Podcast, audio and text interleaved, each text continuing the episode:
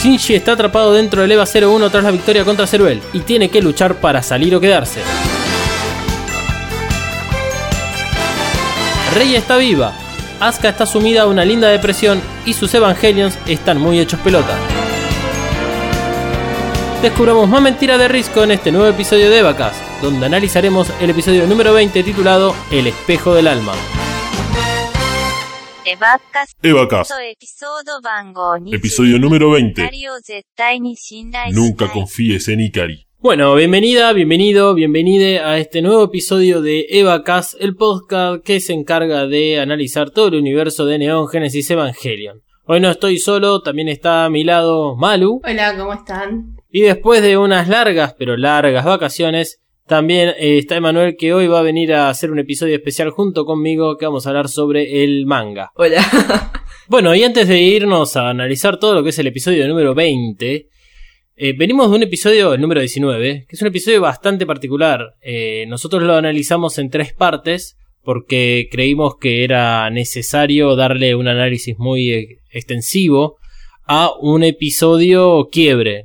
El episodio 19 nosotros lo consideramos como un episodio que marca el punto de partida para ya lo que es el final de la serie, el final de Evangelion, donde empiezan a atarse muchísimos cabos sueltos, así como empieza a haber cada vez más certezas en lo que son nuestras incertidumbres con lo que está sucediendo dentro de NERV.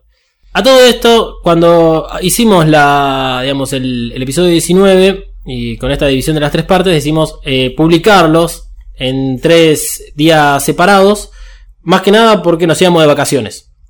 O sea, ahora, ya que Manuel se fue de vacaciones, eh, nos tocaba a Malu y a mí irnos de vacaciones, pero además sirvió para hacer la prueba acerca de si era algo interesante para ustedes los oyentes tener un análisis muy detallado de un capítulo, por eso digamos la, la división de las tres partes, y además si era algo provechoso tener que sacarlo, las tres partes, en semanas distintas o por lo menos las tres partes al mismo tiempo. Con lo cual la decisión que tomamos es, vamos a seguir analizando los capítulos lo más detalladamente posible, pero en el caso que tengamos que dividir un capítulo en dos, o en tres, o en 15 partes, lo vamos a sacar todos juntos, así ustedes lo tienen todo al mismo tiempo, porque es verdad, el capítulo se ve de una sola tirada. Entonces esperar la verdad de tres semanas para analizar eh, y entender todo un solo capítulo es un embole.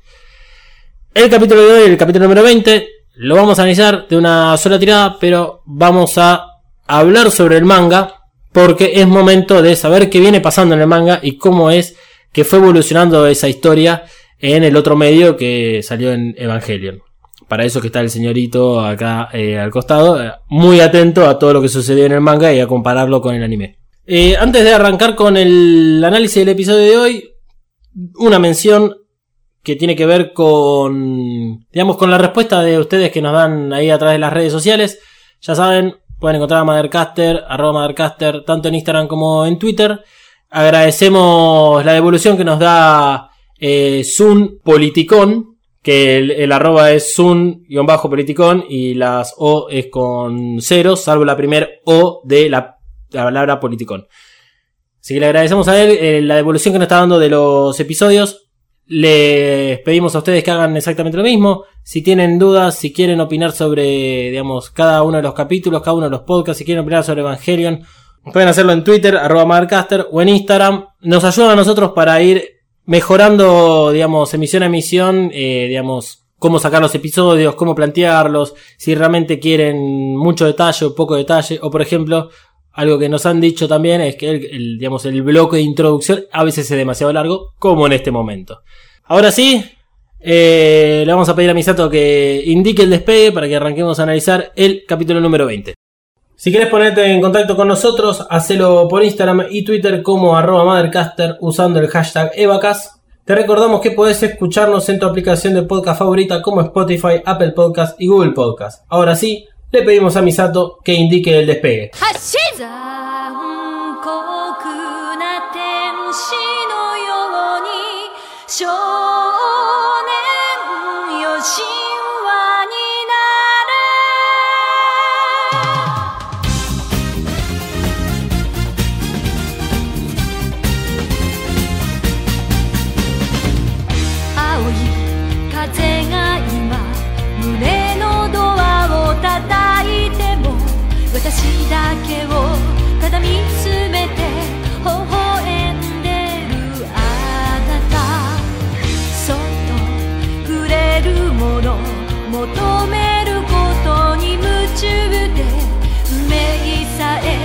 だ知らない痛いけな瞳。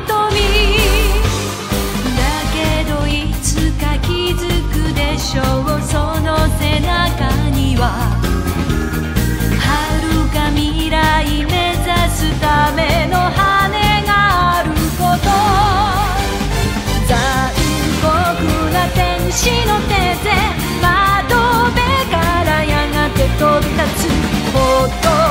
ばしる熱いパトスで思い出を裏切るならこの空を抱いて輝く少年よ神話になれ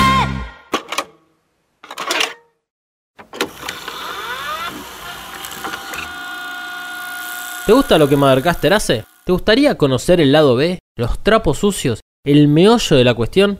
¿O simplemente el por qué hacemos lo que hacemos en Mothercaster? Entonces escucha el Audiolog, un podcast sobre todo lo que pasa tras bambalinas en Mothercaster y los podcasts que produce. Busca Mothercaster o Audiolog en tu podcatcher favorito. Y ahora sí, fin de esta propaganda, y te dejo que sigas escuchando el siguiente maravilloso podcast. Bueno, ¿se acuerdan qué pasó en el episodio anterior, en el 19? Todo. ¿Todos se acuerdan? No, todo pasó. Ah, todo pasó. Bueno, yo acá tengo un pequeño resumen, muy rápido, como para que podamos eh, recordar dónde estaba cada uno de los personajes al momento de que arranca el episodio número 20. Entonces tenemos, a ver, Asuka está hecha pelota. Estamos todos de acuerdo de eso. O sea, incluso lo que se ve en este episodio, en el número 20, está hecha pelota y termina muy mal después de la batalla con Ceruel. Lo mismo ocurre con el EVA 02. Está realmente muy dañado, le faltan los dos brazos y la cabeza. Rey, por lo menos cuando termina el episodio número 19, parece que está muerta, porque la última imagen que tenemos dentro del entry plug de ella es cuando se detona la bomba N2. Y lo que llegamos a ver del EVA 00 es que está completamente oscuro, como si hubiese quedado completamente negro. Y en el episodio de hoy nos muestran en un poco de, lo- de las imágenes de acerca de la destrucción de Ceruel, es que tiene como que la cabeza la tiene partida en dos, no separada, queda muy dañado el EVA 00 producto de la, la detonación de la bomba. Misato claramente está muy preocupada por Shinji.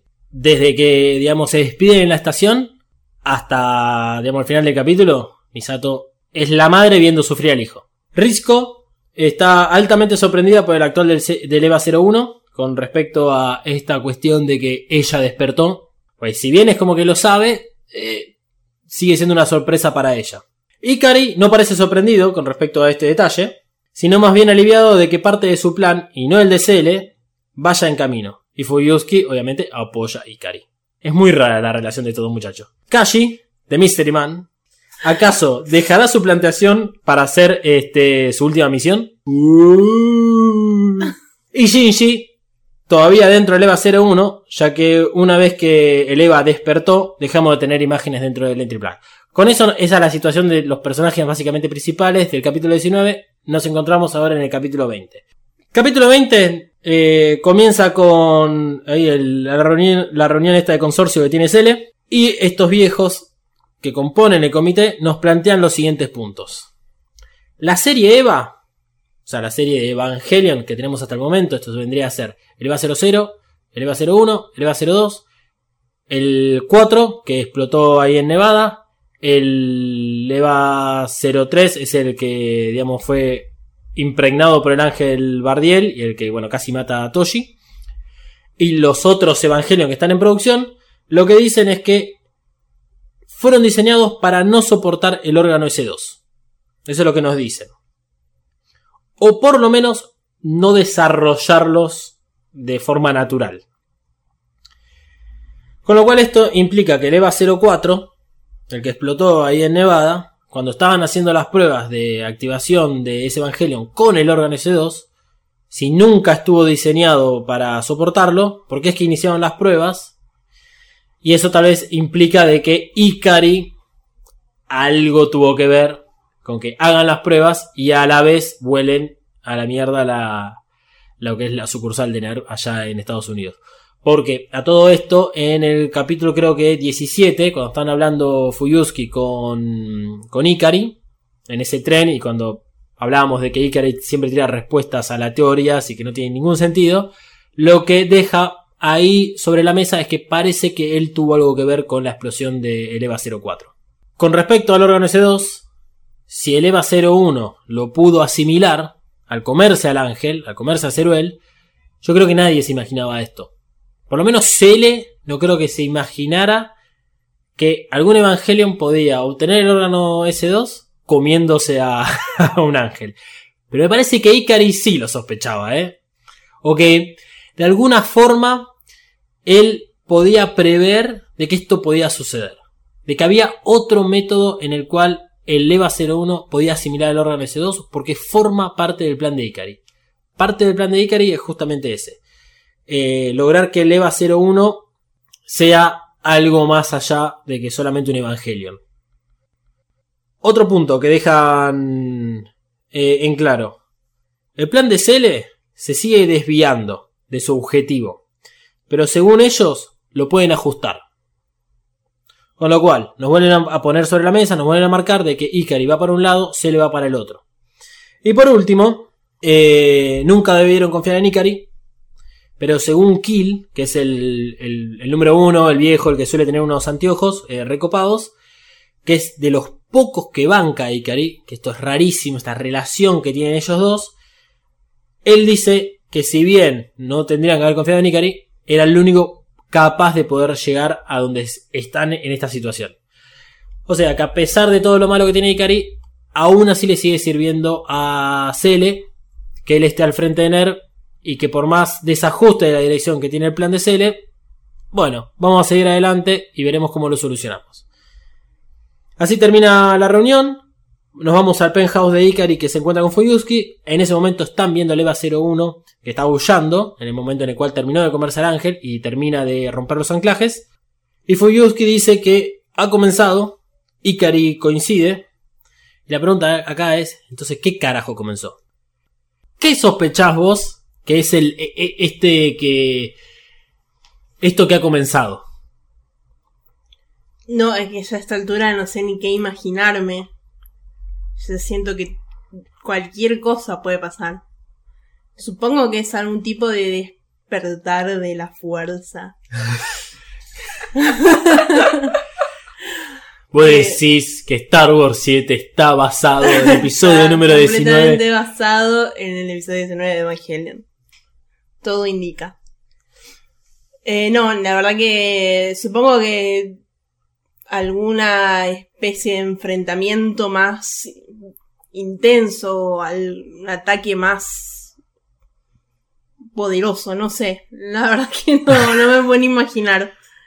Bueno, si ustedes que están escuchando ah, e- este podcast y tienen, no vieron, digamos, obviamente Evangelion en su totalidad o no se acuerdan, mándenos ahí en nuestras redes sociales a ver qué creen que es lo que comenzó para Ikari y para Fuyuski acerca de el despertar del EVA 01.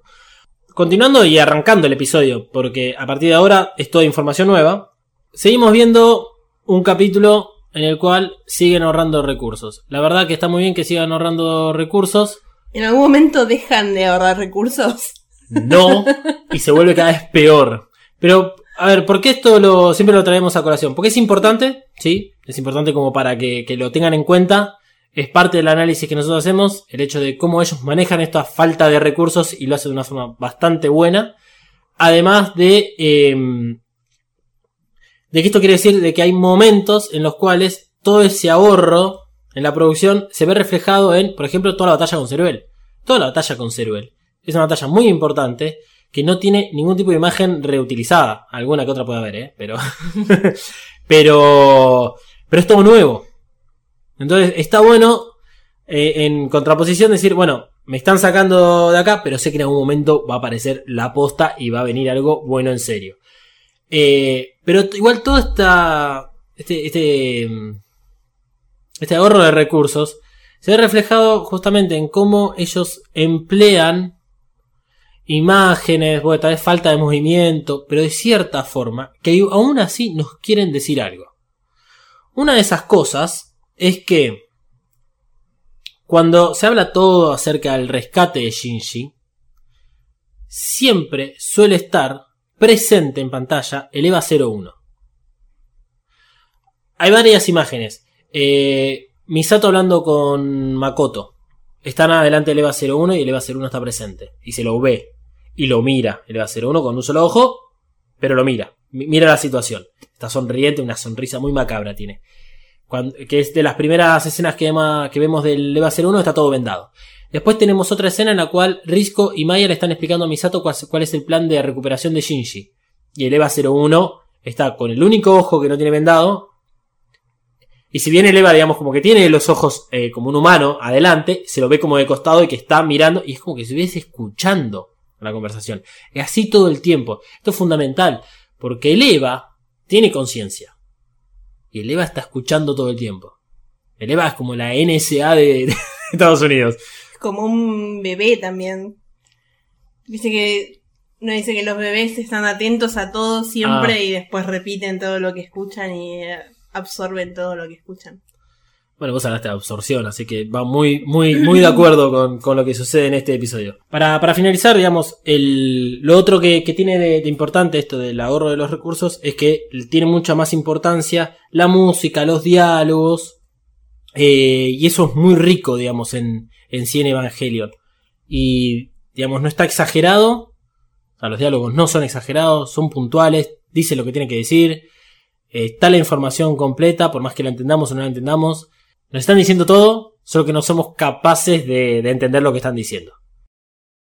Antes de arrancar con lo que es el.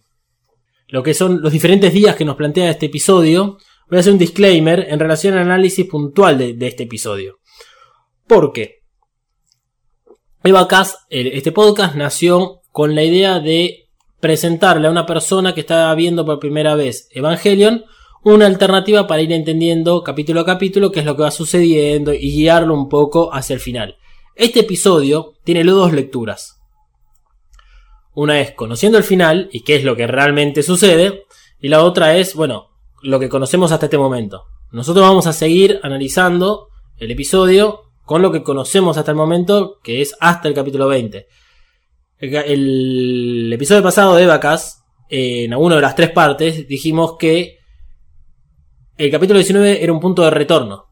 Y efectivamente, cuando se terminen de ver Evangelion, ya sea si, si terminaron el anime antes que termine el podcast, da lo mismo, vuelvan a partir del capítulo 19, porque ahí van a entender un montonazo más de cosas. Y este capítulo es muy importante en ese sentido. El capítulo 19 es un poquito más importante porque es el punto de, partida para volver a analizar. Y es muy probable que nosotros, una vez que terminemos el anime, volvamos un poco hacia atrás en algunos, no solo en el capítulo 19, también en el capítulo número 1. Porque hay una, hay una escena muy particular en el capítulo número 1 que no tiene explicación, que dijimos no tiene explicación ahora, la tiene cuando termina el anime. Eso es lo que resignifica a Evangelion de que siempre estuvo todo pensado desde el comienzo. Por más de que tal vez no lo llevaron a cabo como lo habían imaginado, por temas de presupuesto o temas depresivos de, de ano. Y bueno, la verdad que... que- Depresivo de ano. eh, mira, doctor, tengo el ano depresivo. Mira, doctor. Oye, mírame. Bueno, arrancamos por el día número uno. ¿Sí? Nos plantean otra vez un formato tipo mm, eh, tipo documental. Que esto ya lo habían usado en un momento, como que era un informe de, de parte de Cele para mostrarlo a todos Los Ángeles, hacer una review. Nuevamente, siempre tienen alguna forma de contar las cosas de, una, un poquitito distinto, con otra mirada, y que nos los presentan de una forma que está piola, con esto de que vayan día por día, para que cronológicamente entendamos cómo es la situación. En general, no nos suelen tirar datos de cuánto tiempo pasa entre un capítulo y otro. Esta es la primera vez que vemos realmente con exactitud cuántos días van pasando acerca de todo lo que va ocurriendo eh, ahí en, en NERV y en Tokyo 3. Día 1 arranca con que el EVA 00 y el EVA 02 son declarados prácticamente inservibles debido a los daños sufridos y nos dicen que los costos asociados a la reparación superaron el límite Genflix. ¿Cómo nos hacen estudiar? Es increíble, ¿eh? El límite Genflix se refiere a que los costos de reparación son altísimos Y para poder estas dos unidades se deberían cancelar lo que se cree en su momento que serían las producciones del EVA 15 y el EVA 16. O cancelar la finalización del EVA 05 y del EVA 06.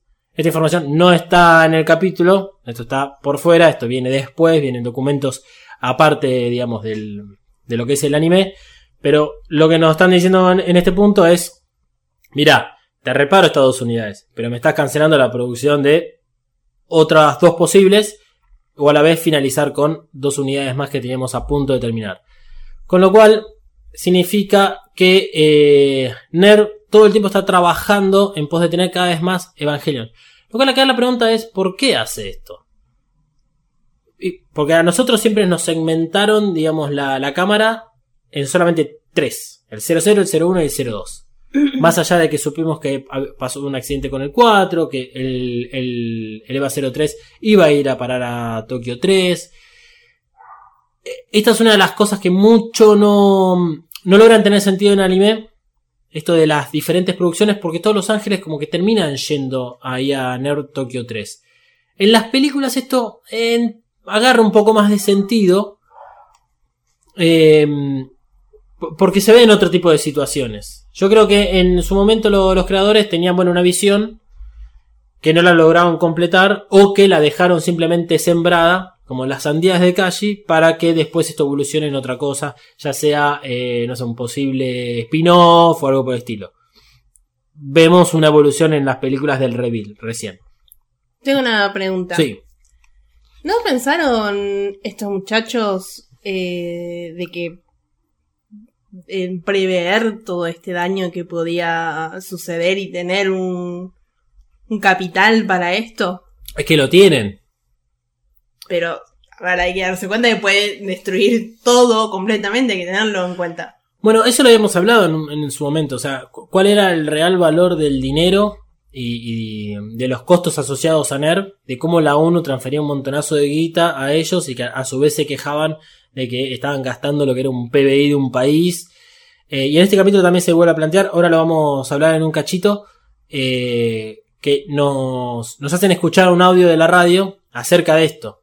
Y que, si bien no está en primer plano, nos están diciendo, loco, ustedes están gastando un montonazo de guita y quieren gastar un montonazo de guita cuando hay guerras, hay gente que se está cagando de hambre porque el mundo quedó destruido. Eh, y no hay, no hay una forma tan simple de, de restituirlo. Ya llegaremos. Volviendo al límite de Genflix, esto se cree que en el anime lo utilizaron basado en el concepto descubierto por Leonard Hayflick en 1965, en el cual él propuso que los mecanismos biológicos limitan las divisiones de las células. Acá un poco de cultura y de conocimiento. Eh, básicamente es las células tienen hasta las células de un ser humano se puede dividir hasta 52 veces. O sea, cuando hace mitosis, mitosis es a todos los que hemos visto salir la bruja adolescente, eh, esa célula se puede dividir hasta 52 veces. ¿Por qué utilizan este concepto? No sé, le pintó tirar ahí un, un concepto de la vida real, lo suelen usar mucho para que sepan que esto está basado en algo real. Y lo que debe significar esto es que tal vez eh, es que el Evangelion, como un ser eh, biológico en parte, tiene un, un punto límite de recuperación. Entonces, tanto al EVA 02 como al EVA 00 no lo pueden, digamos, curar, como en muchos casos hemos visto que dicen como que los curan, sino que lo tienen que reemplazar enteramente. Bien, a medida que va transcurriendo el día, nos empiezan a mostrar, bueno, un poco de la destrucción que dejó Ceruel. Ahí donde tenemos el primerísimo primer plano del EVA 00 con la cabeza partida. Vemos, bueno, todo el desastre que dejó en el Geofront. Risco sentencia que pasará un buen rato hasta que todo vuelva a la normalidad, tanto para como los Evangelion como para NER.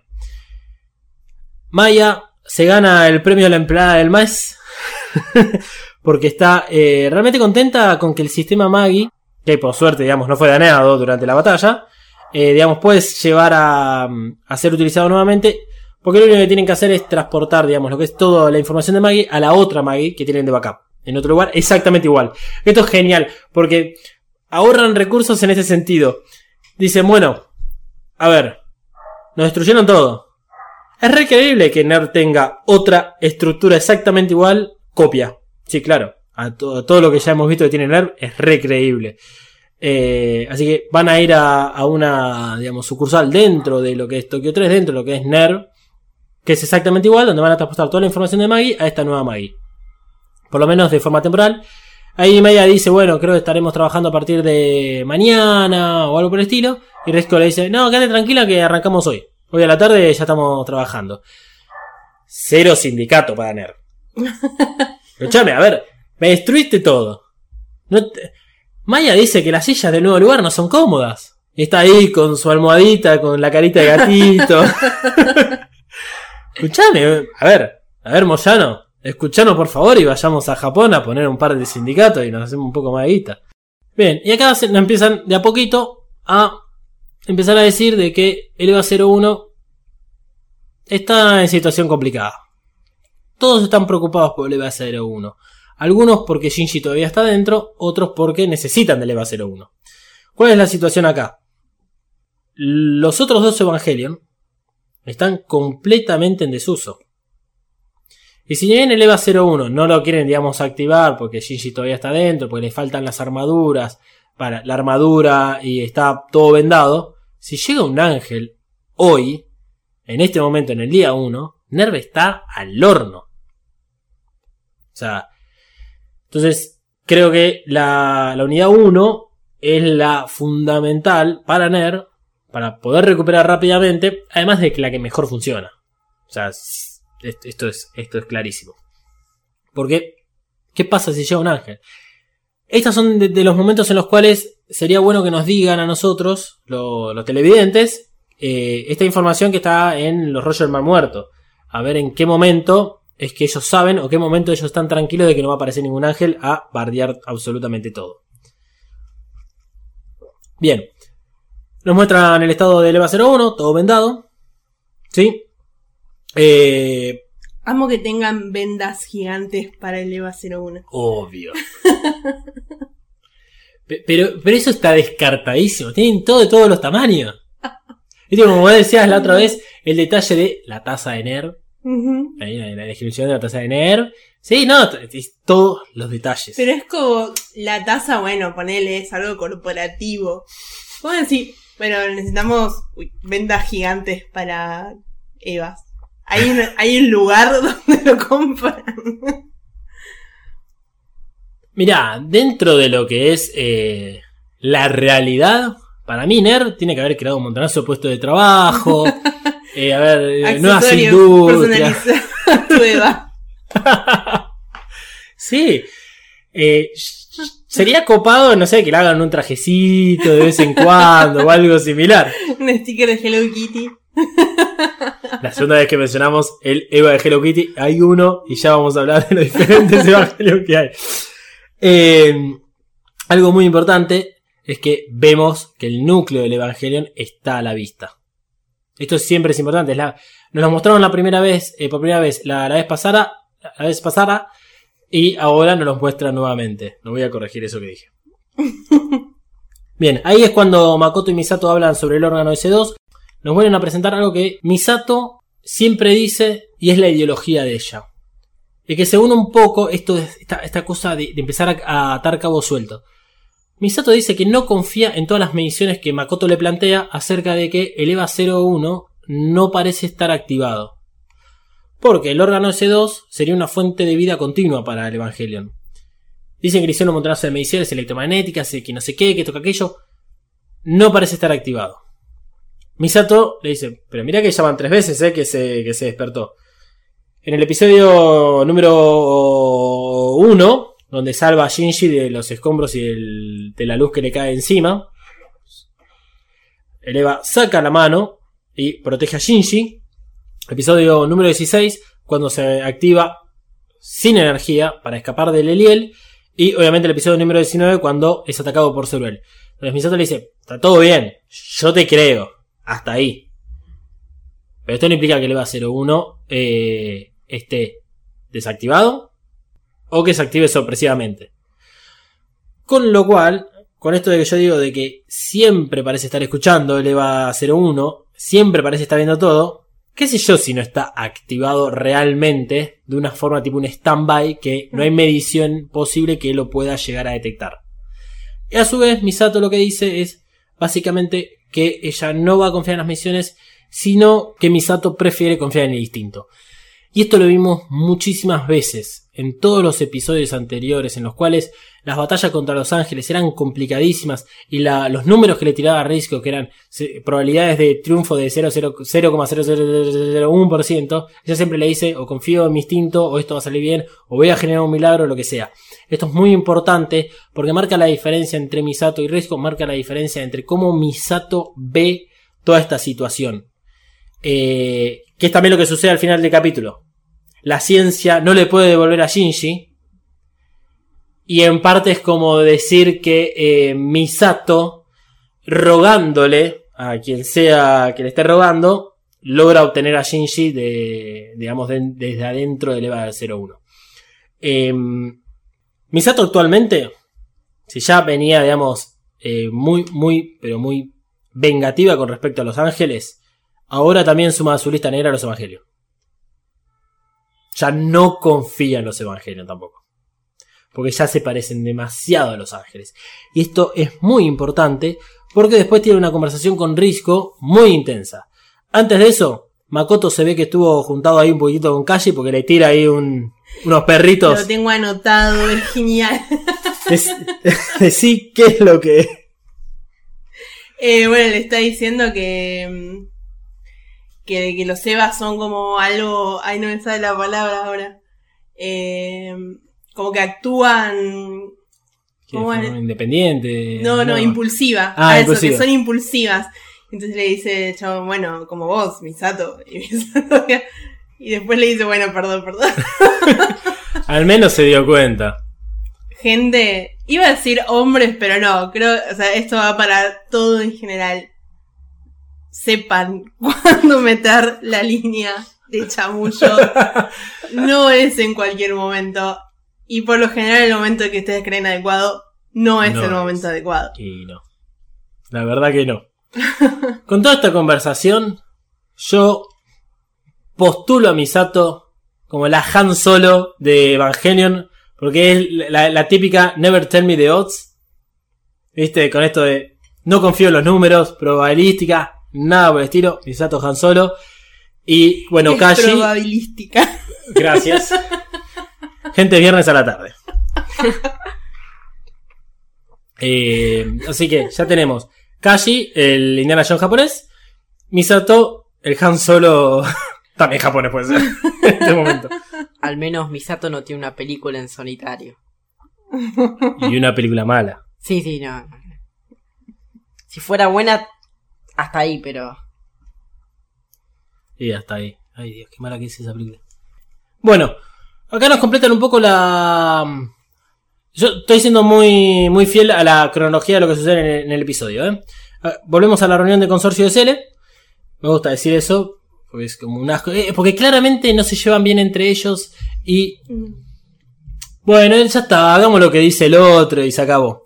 ¿Por Ah, qué? Me gusta mucho lo que pasa al final de, de- en esta parte.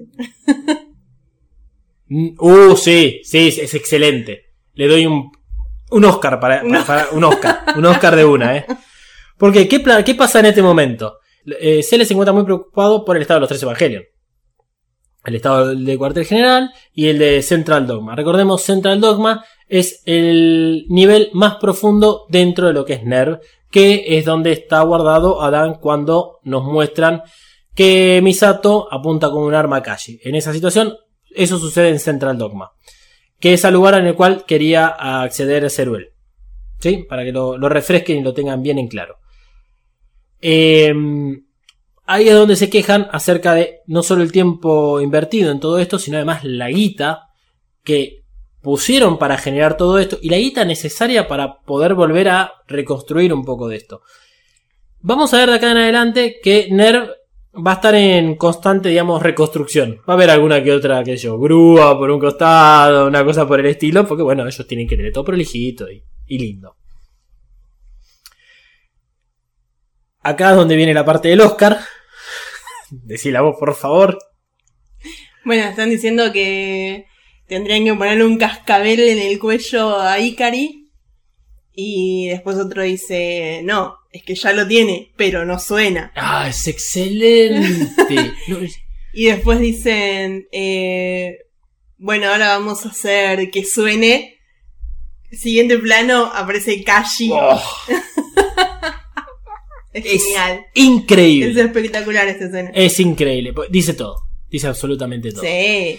En, en todo. algunos, en algunos lugares, o sea, leí que hay, hay como una intención también de, de no solo, digamos, decir de que Kashi, eh, perdón, de que no solo decir de que, de que Ikari es a quien le pusieron el cascabel y no suena, sino también a Kashi. Recordemos que Kashi juega un... Tiene, igual tiene como un detallecito la frase que dicen al final porque dice, un cascabel que no suena es inútil. Entonces haremos que, que suene. suene. Exactamente. Así que ojo, Kashi, eh. Ojo, que Kashi. te están viendo también a vos. Y sí, bueno, la, la siguiente imagen es la de Kashi hablando ya con Ikari, muy confiadamente, porque el tincho es así, eh, bien de barrio, eh, bien confianzudo. Y hablan de la situación, entre comillas, inesperada que ocurrió con el EVA 01. Y él le pregunta, che, ¿qué le vas a decir a hacer, eh? ¿Cómo vas a rendir esto que pasó? Ikari, ya que tiene todo ahí escrito hace cinco meses, le dice, no, pero si el EVA 01 nunca estuvo dentro de nuestro control. No sé de qué estás hablando, Kashi. Disculpame, me destruyeron todos los sistemas. ¿Vos te pensás que podíamos hacer algo? Listo, eso conforma a Kashi, claramente. Entendemos de que eso se lo va a pasar a Cele. Entendemos que en algún punto Cele va a usar a Kashi para hacer sonar el cascabel de, de Ikari. O para hacer que Kashi salga a la luz como un este como una como un espía o algo similar. O sea, ya nos había dicho Kashi mientras él plan- eh, regaba la, la sandía y hablaba con Shinji. Le decía que había salido al descubierto, bueno, su otro trabajo. La situación acá es que nosotros sabemos de que tanto Ikari como Kashi saben que, eh, digamos, cuál es la relación entre, en, digamos, en este triángulo amoroso entre Cele, Kashi y Ikari. Todo el mundo sabe todo. Vamos a ver qué sucede en el próximo capítulo. Porque incluso pasa algo en este capítulo al final. Que Kashi le da algo de información en forma de píldora a Misato. Y Ok, sí, esa era una pregunta que tenía que era. terrible. ¿What? ¿Qué le las co- eh, aparte, ¿dónde se la mete? sí, pasa así. Lo más interesante de esta situación con Kashi e Ikari es que Kashi le dice, y acá nos meten toda la situación de Shinji, le pregunta sobre el estado de el hijo. Le dice esa palabra, le dice hijo. ¿Acaso Ikari responde? No, Spoiler al- alert. no.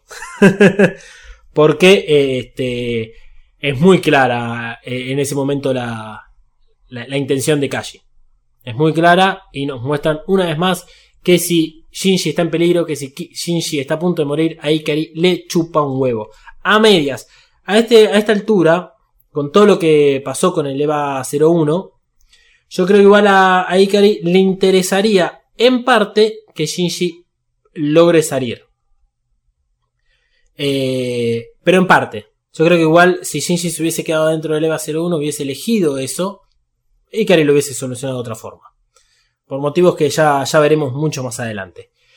Así que efectivamente Shinji está todavía dentro del EVA 01 porque la sincronización del 400% no es moco de pavo y ahora Shinji se encuentra en un estado muy particular. ¿Qué es lo que nos muestran a todo esto? Y vamos a repasar un poco.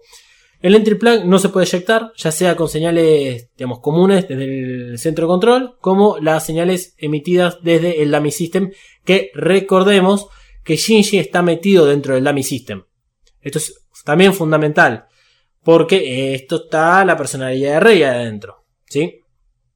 Bien, él está desvanecido, el plug suite está flotando en ese mar de LSL, que está dentro del, del entry plug. Eh, y acá viene toda la conversación entre Misato y Risco. Misato ya no tiene paciencia, Misato va al grano, está recaliente por todos los motivos que hemos hablado. y le pregunta qué significa que el EVA 01 lo absorbió y qué carajo es un Evangelion. Se lo dice básicamente con esas palabras.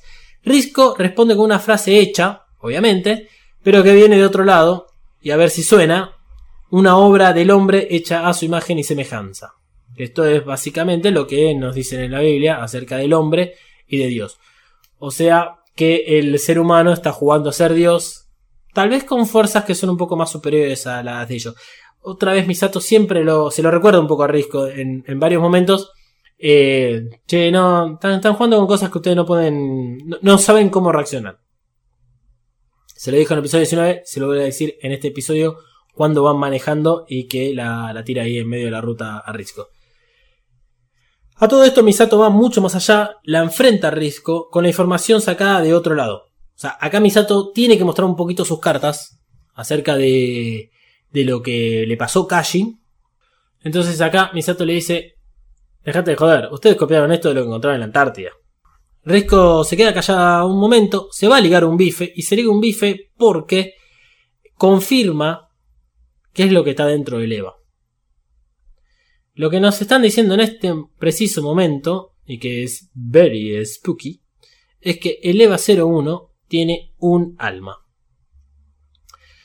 A ver, Malu, para vos, ¿a qué se refiere con que tiene un alma el EVA 01? O los Evangelion, porque en realidad están hablando de todos los Evangelion, porque venían hablando de esto de que es la copia, etcétera. Y es como la esencia de alguien. Vos decís que es de alguien, no, no propia del EVA. Y no sé, para mí es de alguien más. Es de alguien más. Bueno, Sí. una, una cosa que le dice es el alma humana. Es una, tiene un alma humano, humana dentro. Y termina de completar la, digamos, la, la información, un poco sacándose la responsabilidad, es que el EVA fue quien consumió a Shinji. Eh, ¿Cómo es que el EVA permitió en todo caso tener un alma viva dentro de él? Es todo muy... No es muy raro. es como imposible de entender. Porque acá nos, nos presentan eh, como una nueva forma de mirar tal vez lo, lo que vendría a ser un ser humano incluso. To- Todo el tiempo nos, nos hablan eh, acerca de, mm, de, digamos, vessels, Eh, recipientes, sí. recipientes, como que uno puede alojar algo ahí. Este, en este capítulo lo menciona cuando hablan sobre el tema del ego, de Shinji. eh, intentar poner un alma dentro de Shinji o de ese cuerpo. Entonces, me están diciendo como que el alma es algo palpable o no, o que puede manipular, no es físico. Sí, como que es una sustancia, porque por ahí en un momento se refieren a que las sustancias que conforman todo el cuerpo, bueno, todo lo que es Shinji está dentro de, del Eva de alguna manera. Entonces, no me parece loco pensar que pueda ser algún tipo de sustancia que sea un alma. Bueno, eso sí es lo más interesante que tiene este episodio y, digamos, Evangelion. Eh, nos ponen a, digamos, a, a cuestionarnos el hecho de- del alma. Eh, y bueno, además parece de que saben de que hay un alma humana dentro de un Evangelion. Y lo toman muy tranquilamente. Yo tengo una pregunta en base a ese momento, que es que hablan de la barrera del ego. Ahora lo vamos a ver. Hay, todo un análisis para, para hacer en, en- eso, sí. A- antes de, irnos, digamos, para terminar de cerrar un poco lo del alma y el tema del Eva, eh, cuando entonces cuando Risco dice que ya ha despertado en el final del capítulo 19, se refiere al alma, se refiere al Eva, se refiere, o sea, se refiere al, al alma alojada dentro del Eva o al Eva. Porque acá empieza a haber hay diferentes capas en todo esto. Una cosa, por ejemplo, es el alma y otra cosa es, por ejemplo, la conciencia. Es- estoy por ahí uniendo cabos, capaz que estoy flasheando cualquiera.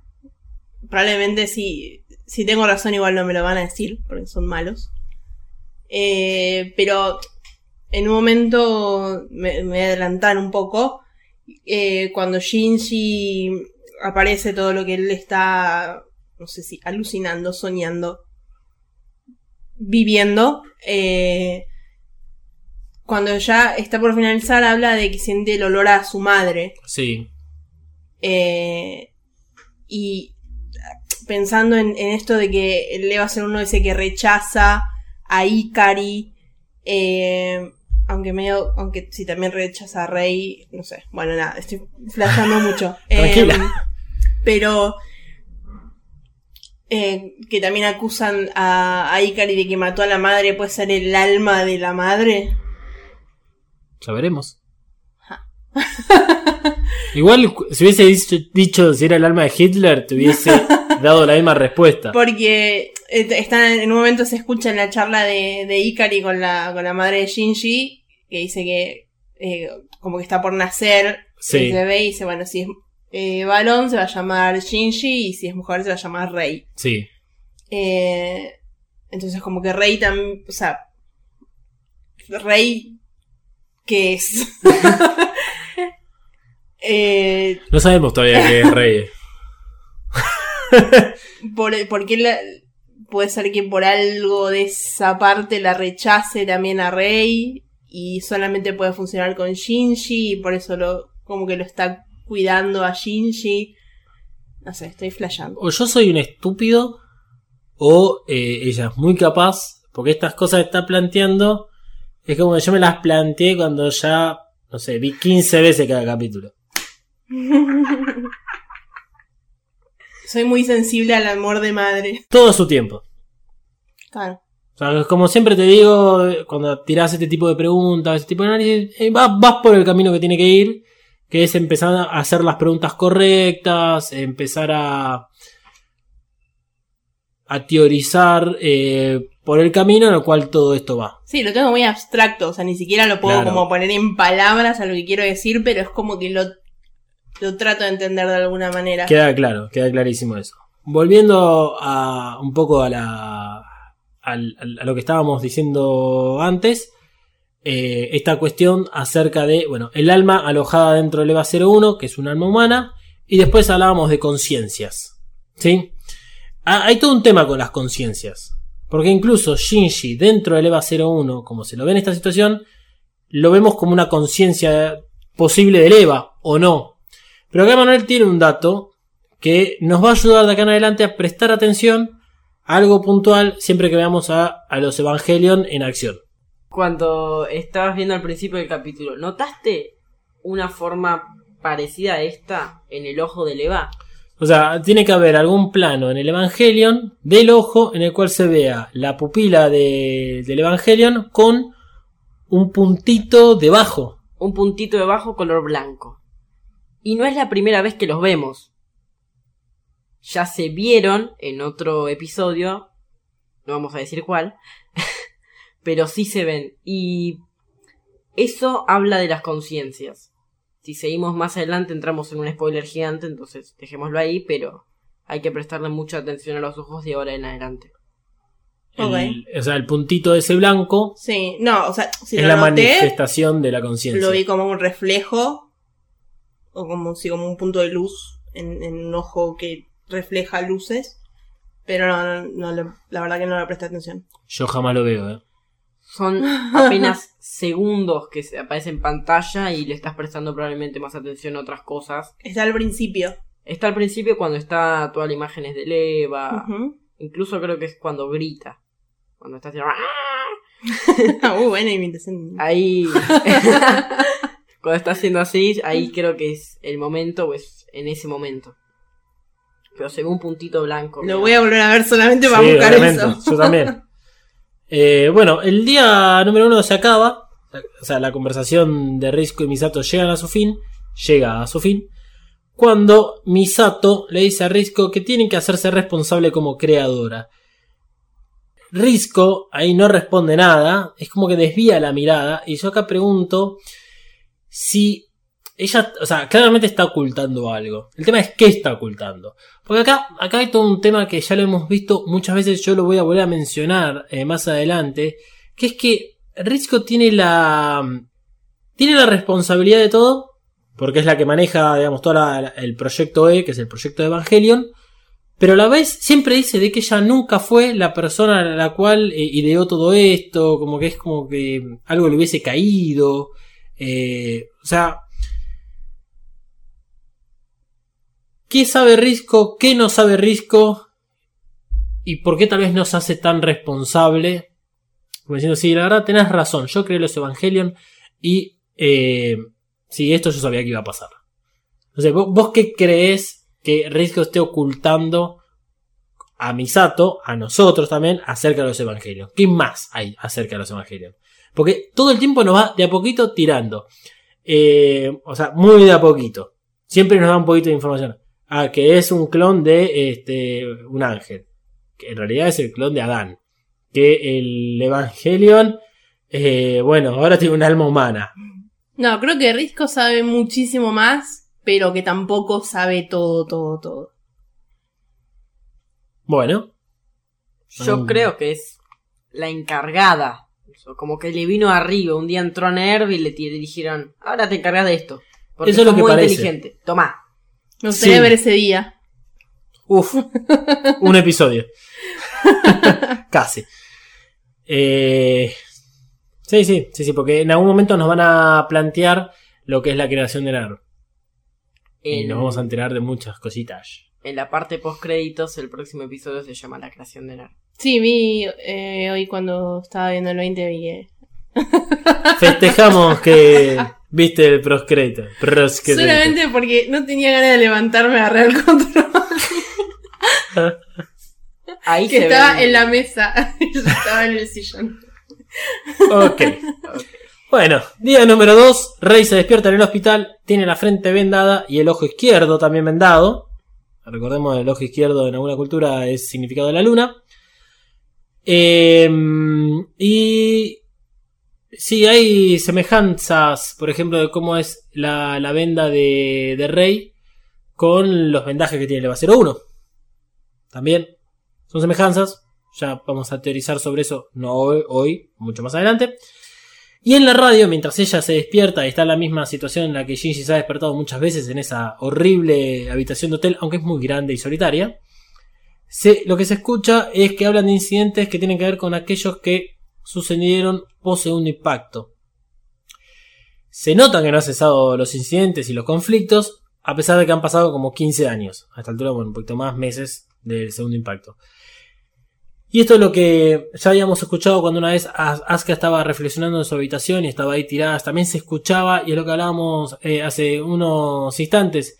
Eh, nos ponen en este segundo plano de que sigue habiendo conflictos dentro de lo que es el mismo Japón, como lo que es en otros países. Y, por un lado, ok, tenemos que invertir toda esta plata en los evangelios para salvar a la humanidad. Y si no la invertimos, no va a quedar tampoco humanidad. Si se la damos a la humanidad para que intente progresar como sociedad. Eh, está bueno. Uh, me hubiese gustado ver un poco más de, de toda esta situación política. A ver, no dentro del anime. Tipo tener un libro que nos hablen de eso. Estaría bueno. Me hace pensar en los Juegos del Hambre que los Juegos del Hambre, si bien no leí los libros, pero hablé con una persona que los leyó, y que le pregunté justamente esto, che, el, en los libros te comentan toda la situación política, porque en las películas te muestran la, la acción, lo que tiene que suceder y punto. Me dijo que sí, y hubiese estado bueno saber cómo, cómo fue todo el, el tema de que las Organizaciones Unidas se, se haga como cargo del mundo, todos los conflictos, me encantaría verlo. Ah, no, te tiré una, un spin-off, yo lo vería. Y pagaría por verlo. ¡Ah! Opa. Bueno, ¡Opa! capaz es mucho. sí, no sé, creo que lo bajaría igual, ¿eh? Bien, mientras Rey se despierta y mira el techo, siempre mira el techo, eh, ella dice, aún estoy viva.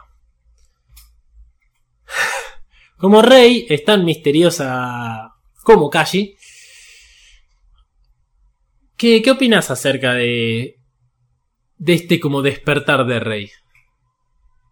Y mucho no se ve, ni, ni se sabe, o sea, más allá del pensamiento de sigo viva, no se entiende tampoco por la inexpresividad de Rey si es o que bajón sigo viva o bien, sigo viva, puedo seguir peleando.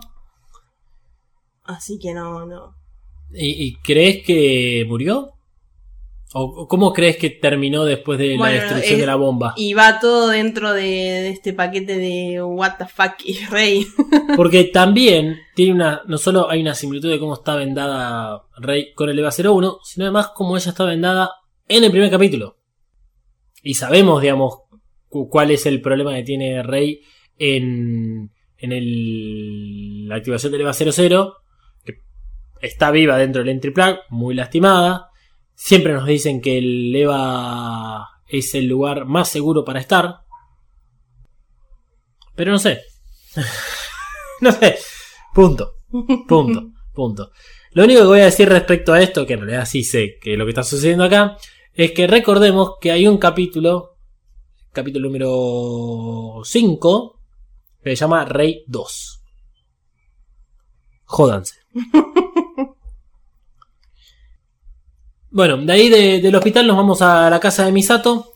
Es de noche, no hay un mejor momento para que nuestros propios fantasmas nos vengan a atormentar cuando es de noche, especialmente, y yo creo que este era un domingo, porque Asuka está hecha, pero re mierda.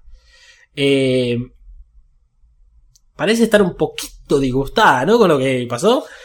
Un poco, no sé, sí, puede ser.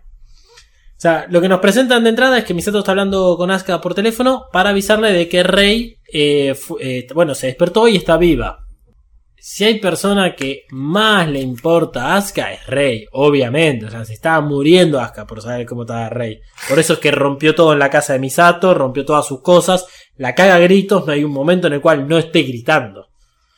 Y a- Asuka realmente está muy mal. No pudo superar a Shinji en los últimos test de sincronización. No pudo hacer nada contra Ceruel. Y lo que es peor es que ella pudo saber, pudo, no sé si pudo ver, o sea, lo que, lo que sabemos es que puede saber todo lo que hizo Shinji. Volviendo y generando una sincronización con el con su Evangelion que hizo mierda al ángel. Y Asuka no pudo. Asuka era el momento de brillar y Asuka falló. Y eso le pesa muchísimo. Por eso es que destruyó todo lo que tenía a su alrededor. No recuerdo si en el episodio siguiente, que es el 21, vemos un poco más de la situación de Asuka. Pero Asuka sigue cavando su propia tumba, digamos. Porque tiene que seguir cayendo. Entonces tiene que ir haciendo un agujero en la tierra. Así que con esta escena nos vamos al día número 3.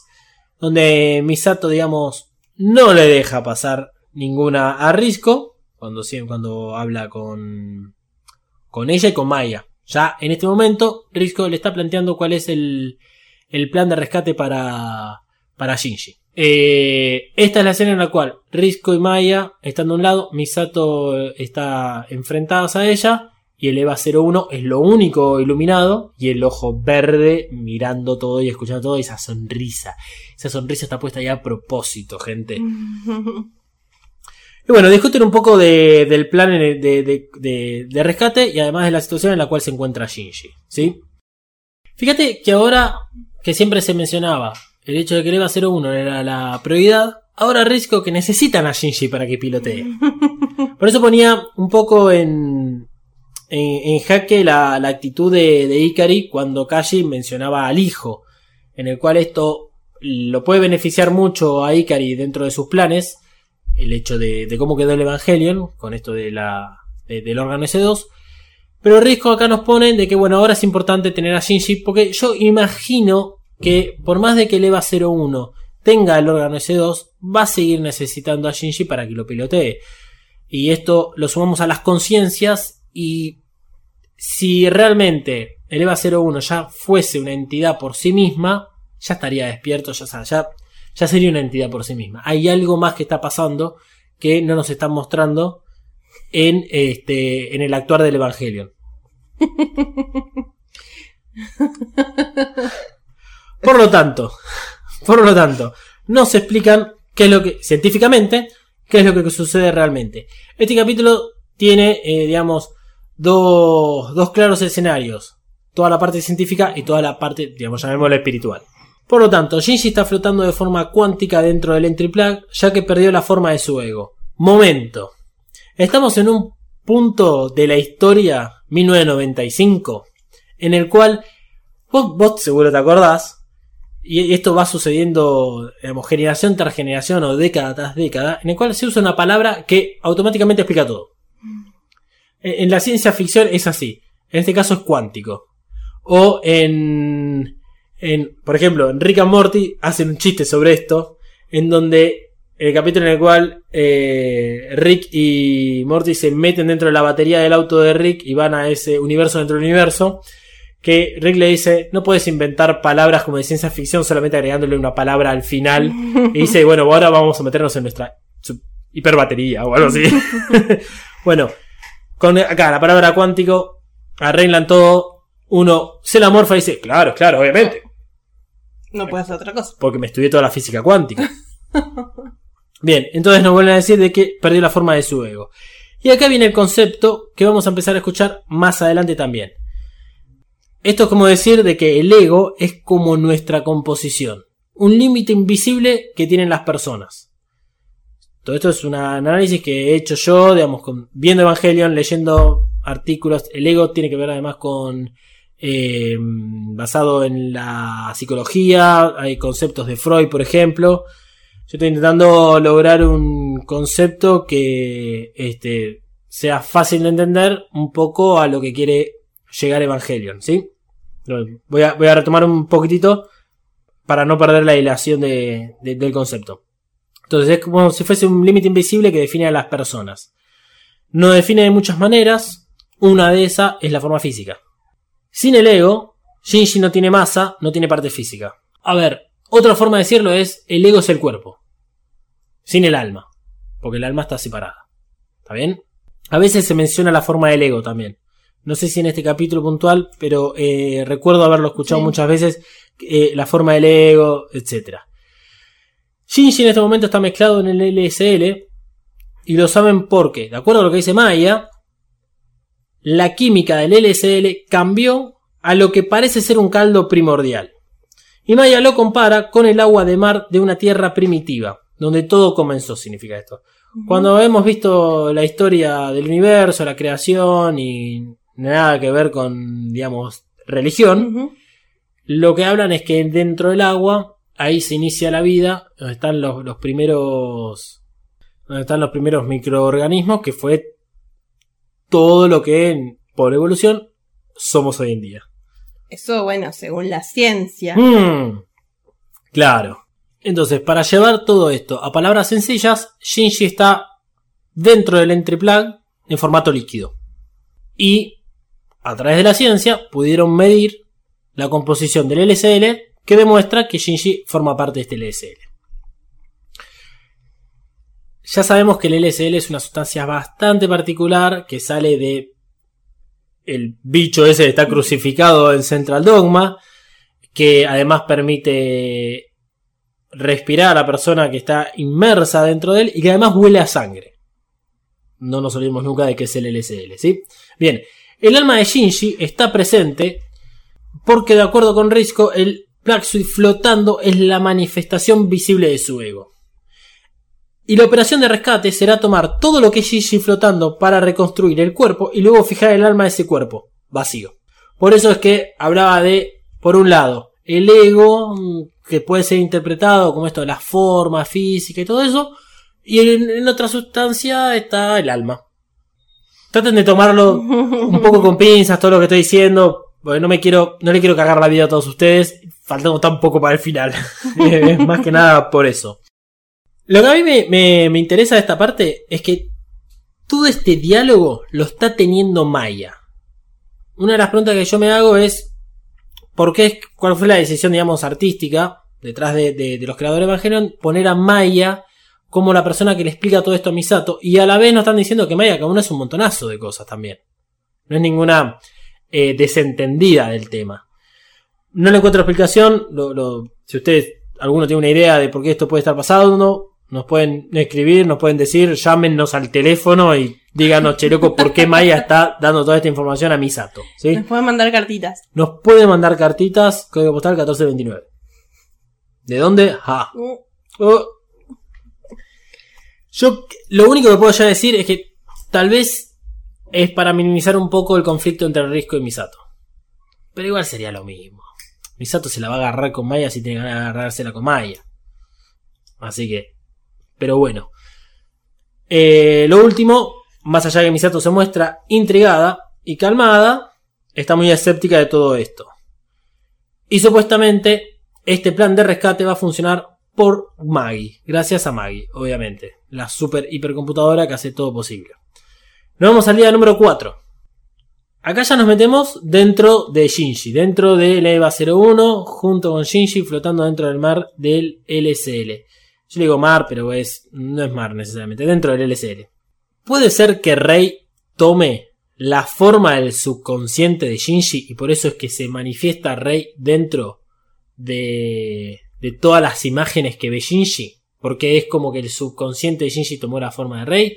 ¿Será acaso porque eh, como el Dummy System, que forma parte del Entry Plug, tiene la información de Rey, por eso se manifiesta Rey? ¿Será por otro motivo? Puede ser que haya algo de Rey dentro de Shinji también. Gross. Porque todo lo tenés que tomar así. Eh, también puede hacer una transfusión de sangre, escúchame. es- es- No, Yo hablo a- en, en aspectos metafísicos.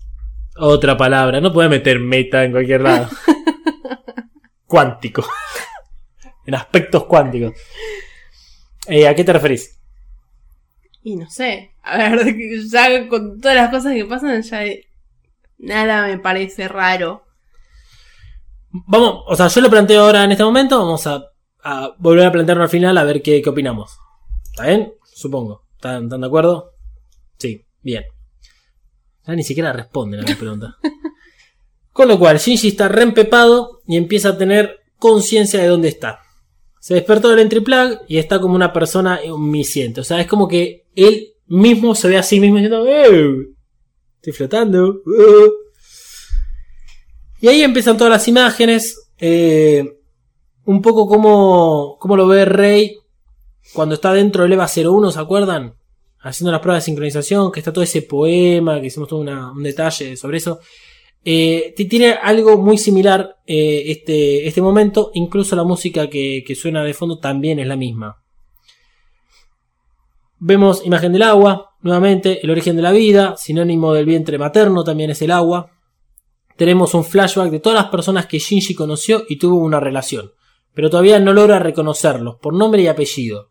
Shinji comienza a recordar quién es.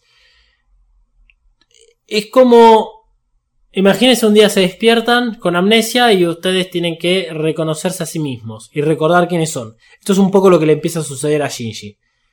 De repente aparece el enemigo y este se hace eh, presente en el agua en la que Shinji, digamos, está ahí como nadando. Es un punto rojo que de a poco se hace visible y se acerca hacia él. Los ángeles se hacen presente. Los ángeles no solo llevan nombre, cosa que Shinji hasta este momento no conocía, porque lo que dice es los ángeles tienen nombre y que además son nombre de ángeles dentro de la religión judeo-cristiana. Hace una referencia sobre eso. Mm. Eh, nosotros ya sabíamos los nombres de, de los ángeles por el episodio 14, en el cual Cele nos los dice. Pero Shinji dice, ah, tienen nombre. Y nombre de ángeles además. Es interesante. También es interesante que hagan la representación de los ángeles con el color rojo. El núcleo del ángel es rojo. Rojo sangre. El núcleo del evangelio también es rojo.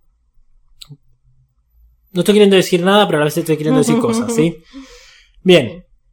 Dicen, ángeles, el blanco del evangelio, o sea, el, el objetivo del evangelio para destruir y el objetivo de, de Ner también para destruir. El sinónimo de venganza de Misato, y es a la primera que dice por el nombre. O sea, de todas las personas que le aparecieron en pantalla, o que se le aparecieron, digamos, delante de los ojos a Shinji, Misato es la primera que reconoce. Shinji vuelve a el punto de partida, ese eterno loop que tiene. ¿Por qué tiene que pilotar al Evangelion? ¿Por qué tiene que hacerlo si solo le da sufrimiento? Asuka le responde. eh, son enemigos. Por eso tenés que pilotear, porque son eh, enemigos los ángeles. Si te atacan, ¿acaso te vas a quedar con los brazos cruzados? Entonces Shinji se vuelve a cuestionar si quiere hacer eso o si quiere defenderse. O sea, es como para Shinji distinto atacar que simplemente decir, bueno, para, yo me estoy defendiendo de los ataques.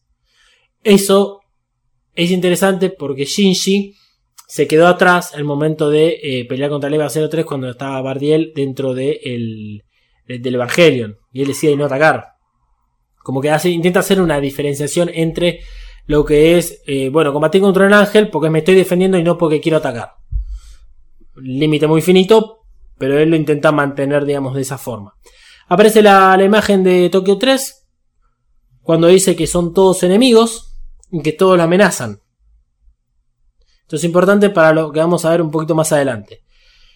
Eh, siente culpa por ser egoísta. Se pregunta, ¿está mal defenderse a sí mismo si todos lo atacan? Por eso es que se llama egoísta. Es muy, muy crítico con, consigo mismo, Shinji. En un momento se llega a decir que es inútil. También. Bueno, tenemos enemigos en pantalla. Nuevamente, o sea, este, este, este y venida de imágenes de Los Ángeles.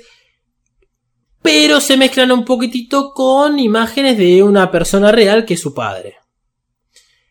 Y Shinji empieza a recordar quién es su verdadero enemigo, que es su padre. Entonces, vayamos, digamos, de, lo que es el por qué piloteo, por defenderme, porque están Los Ángeles, y a su vez, porque acá está pasando otra cosa, que es el conflicto con el padre. Acá empieza toda una eh, confrontación de Shinji con el padre. Esto lo hacemos todos nosotros, digamos, en la ducha generalmente, o cuando nos vamos a dormir. Confrontamos alguna situación con una persona, lo que sea, y bueno, listo, tenemos esa pelea. Solo que acá es interesante porque Shinji le insulta al padre. Una de las pocas veces que vamos a ver de que lo. le da un. un improperio. Le, le grita, lo acusa de que hirió a Toshi, que casi lo mata también. Que mató a su propia esposa, que era lo que vos decías. Esto lo vemos cuando tiene un flashback de diarios con Leliel, donde se acusa a Ikari de haber matado a la esposa. Y en este momento Shinji está diciendo y afirmándole de que él cree que Ikari mató a Yui, a la madre de Shinji. Y dentro de la locura y la bronca que tiene contra el padre, aparece el EVA 01, cuchillo en mano, el Progressing Knife, que es la misma escena en la cual el, el EVA 01 le va a clavar el cuchillo a Yamshel, el ángel número 2, y, digamos, no se ve qué pasa, pero todo apunta a que se le iba a clavar a, a Ikari. Todo se calma y ahora está él con Rey bajando por las escaleras de Nerv. Esta es la primera vez que aparece, digamos, Rey en pantalla ya como una persona real, porque cambia un poquitito la situación. Todo lo que teníamos antes eran imágenes de personas, y acá vemos algo que ya sucedió, que es el momento en el cual le, le pega una cachetada a Shinji porque no cree en el padre. Y acá cambia un poco la situación. ¿Sí? Eh, no le pega, sino que se pregunta por qué no confía, digamos, en Ikari, y Shinji responde que es porque no lo conoce, y porque sabe que no lo necesita a Shinji. La razón es porque lo abandonó. Si no lo hubiese abandonado, lo hubiese necesitado. Shinji le grita a Rey que el padre lo abandonó porque Rey lo reemplazó a él. Esto es durísimo. Shinji cree realmente que el, digamos, no la culpa a Rey, esto es lo interesante.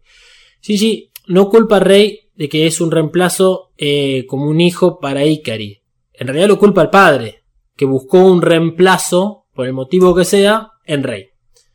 Con lo cual esto es peor porque Shinji cada vez se baja más, digamos, su autoestima. O sea, no cree ser suficientemente hijo y cree que Rey es mucho más hijo que, que Ikari, hija que Ikari.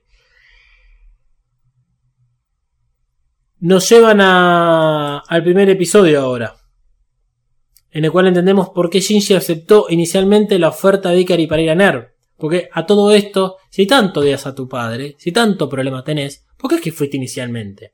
Para enfrentarlo, ¿viste? Y decirle, cantarle las cuarentas en la cara. Y al final lo que termina pasando es que Ikari le dice, ¡ja! Ahora te necesito. Y ahí se le desmoronó todo el castillo de, de naipes que había construido Shinji porque siempre creyó que no lo necesitaba. Por eso que, bueno, termina accediendo a eh, pilotear el EVA 01 y Ikari, vamos a recordar que es lo que le decía, es porque sos el único que lo puede hacer. Otra vez nos van a decir, eh, sos el único que lo puede hacer. Y todo el tiempo nos dicen esto. Y tiene que ver con todo lo que sucede en este instante con, con esta representación de Shinji dentro del EVA 01. Shinji empieza a tener recuerdos más allá de lo que ha tenido en este momento. Es como que está tan eh, inmerso en sí mismo que puede tener recuerdos que tal vez tenía reprimidos. Como por ejemplo, hay un recuerdo en el cual él dice que había visto, ya había visto al EVA 01 anteriormente. Cuando era niño. Acá la- las imágenes son muy rápidas, están todas en tonalidad de sepia, eh, que son cinco colores casi blanco y negro.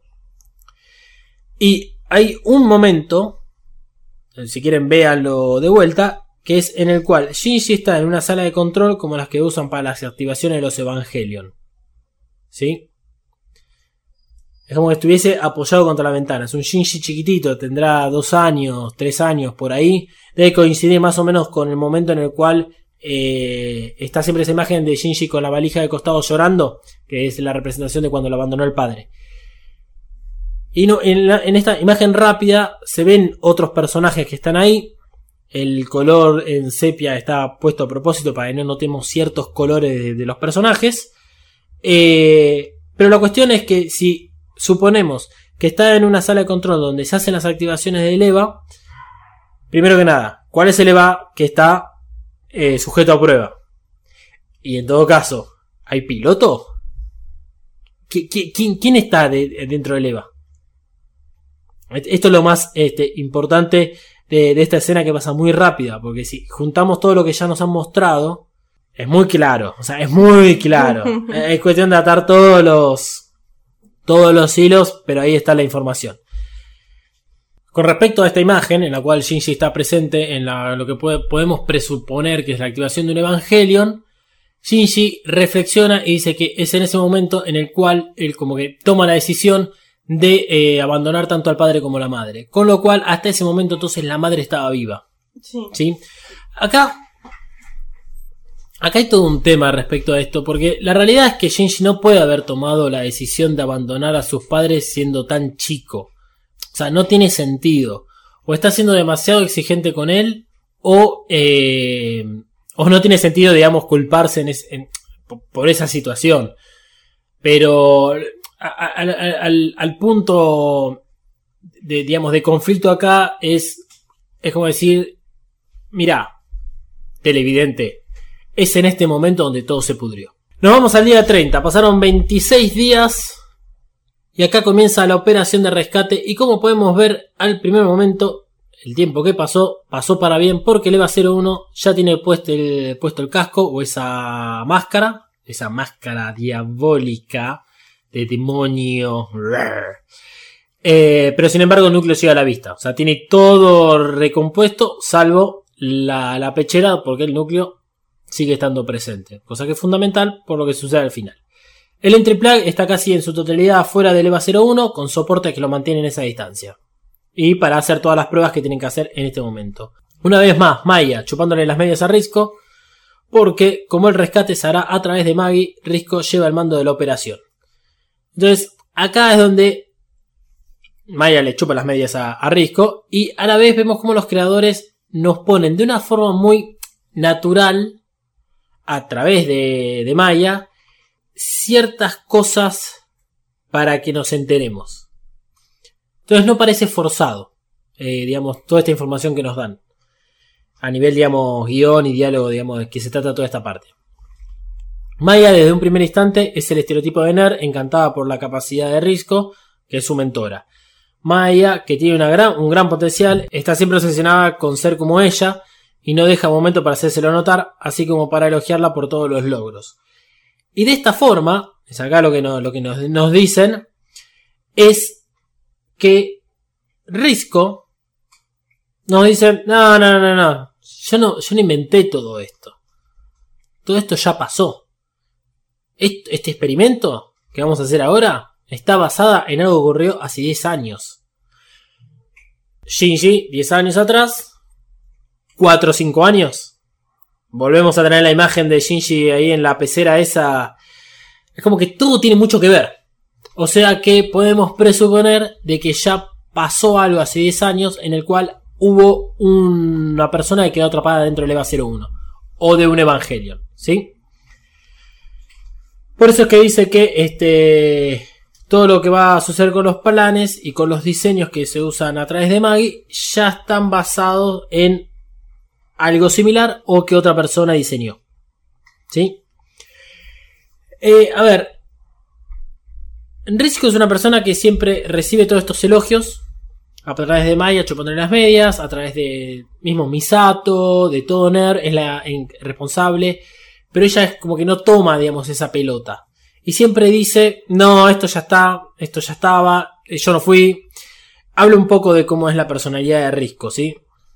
Está bueno que nos lo hagan notar, eh, porque es crucial, digamos, el, el personaje en sí, en el desarrollo de capítulo 25-26 más o menos, eh, de, de esta cuestión de que ella se siente que tiene una gran sombra de la madre.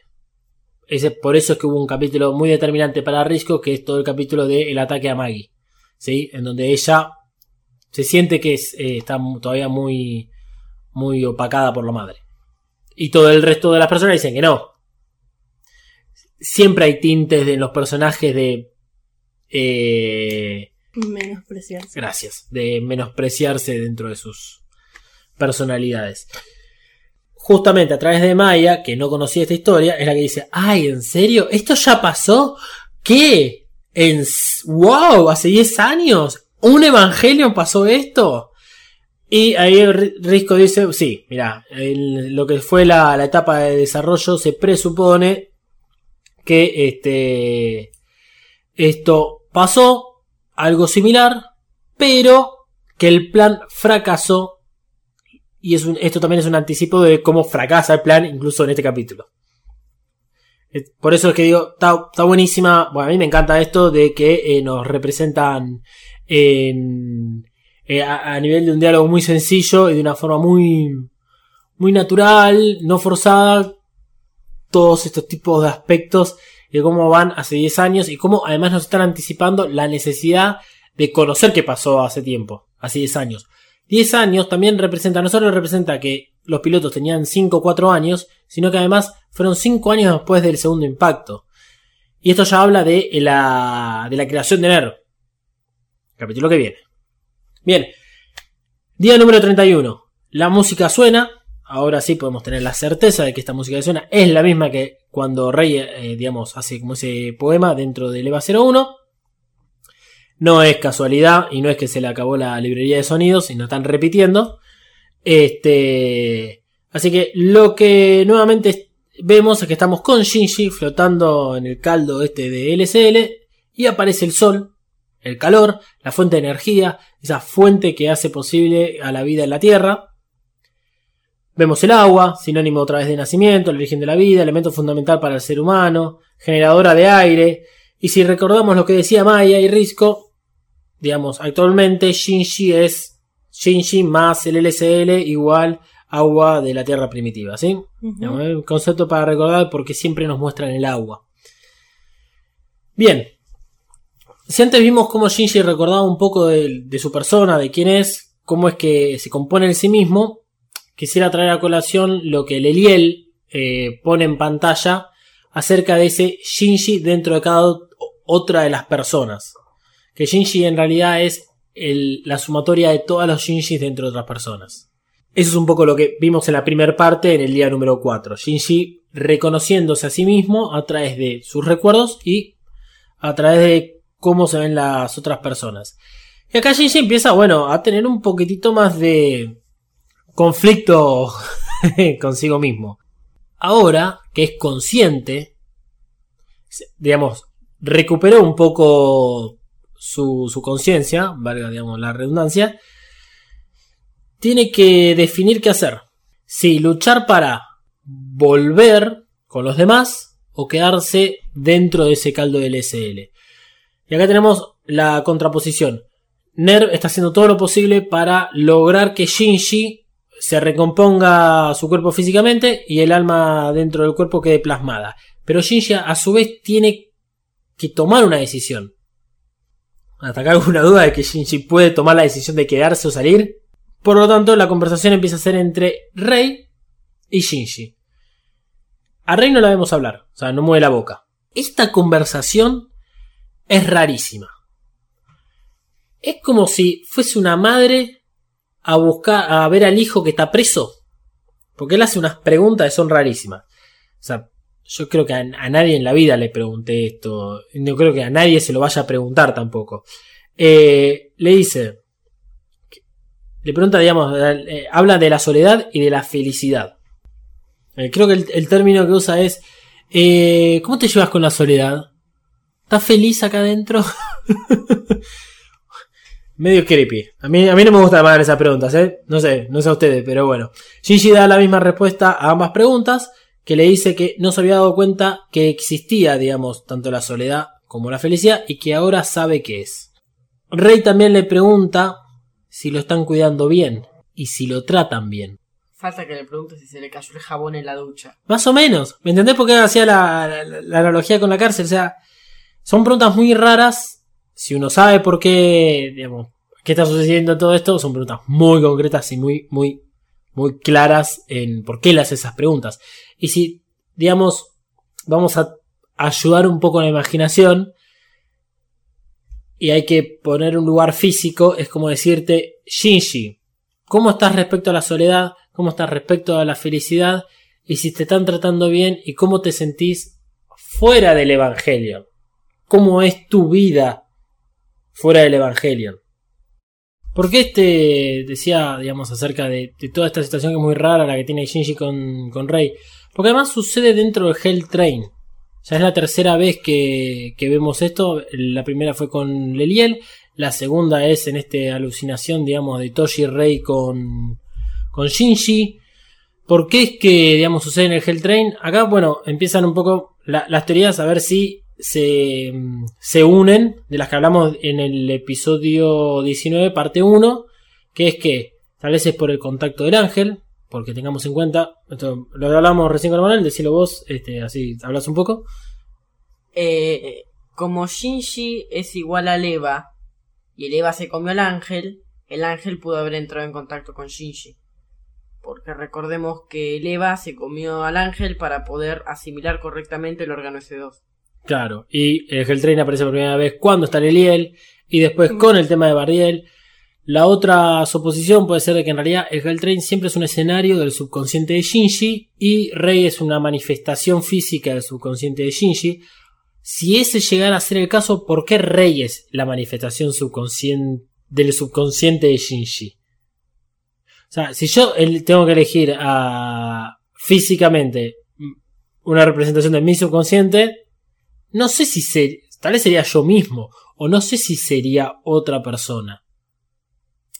A ver, cuando a veces uno, sueña cosas y aparece una persona que no tiene nada que ver, suelen ser sueños sexuales que dice, ¿por qué con esta persona? O, o algo importante con una persona que uno no se esperaría nunca. Entonces no es que uno puede elegir quién representaría su subconsciente, es, es lo que le queda a uno. No, está bien, está bien, pero, pero acá me parece que está puesto a propósito. O sea, acá me parece que está como puesto intencionalmente. Claro, bueno, pero no es que Shinji lo elige. Y no sé, yo lo que estoy preguntando. Bueno, puede ser que sí, puede ser que no, qué sé yo. A ver, yo la única explicación que encontré si es que realmente Rey es la manifestación del subconsciente, es que es, Shinji encuentra en Rey como una persona, digamos, amigable. Con Asuka no, con Ikari tampoco, Risco tampoco, ni siquiera con los compañeros de clase, con los amigos. Tal vez Misato puede llegar a también ser una persona con la cual Shinji se sienta muy, muy confortable, pero tal vez Rey representa otra cosa, además por la cercanía con el padre y mucho de lo que sucede en este en esta alucinación que tiene Shinji tiene también que ver con Ikari.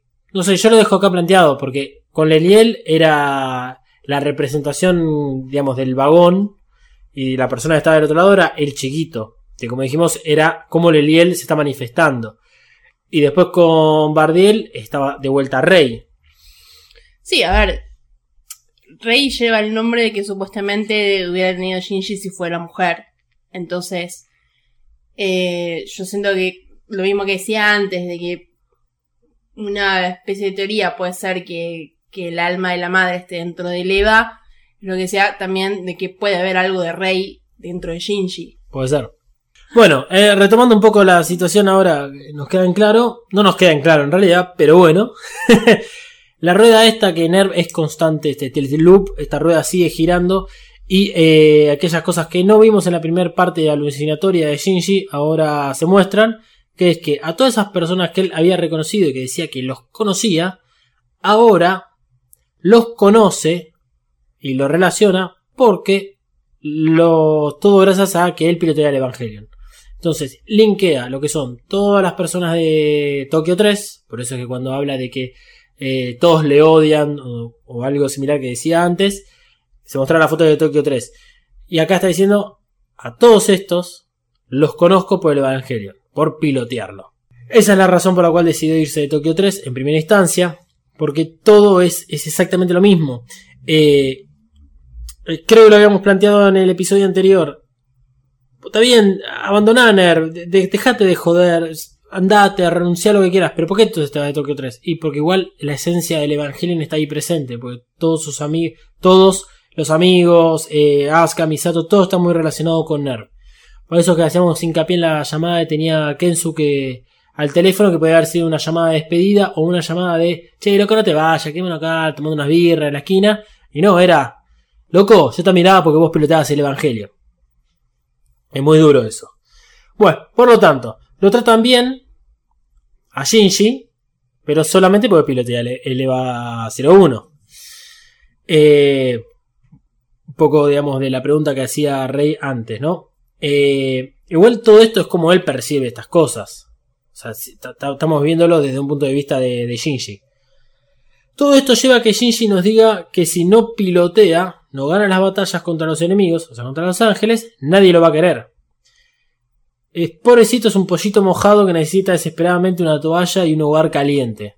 O en todo caso amor, ya que no encuentra el amor, aunque no estamos hablando de un amor, digamos, sexual. O sea, eh, Shinji jamás experimentó amor por parte de su padre o de su madre.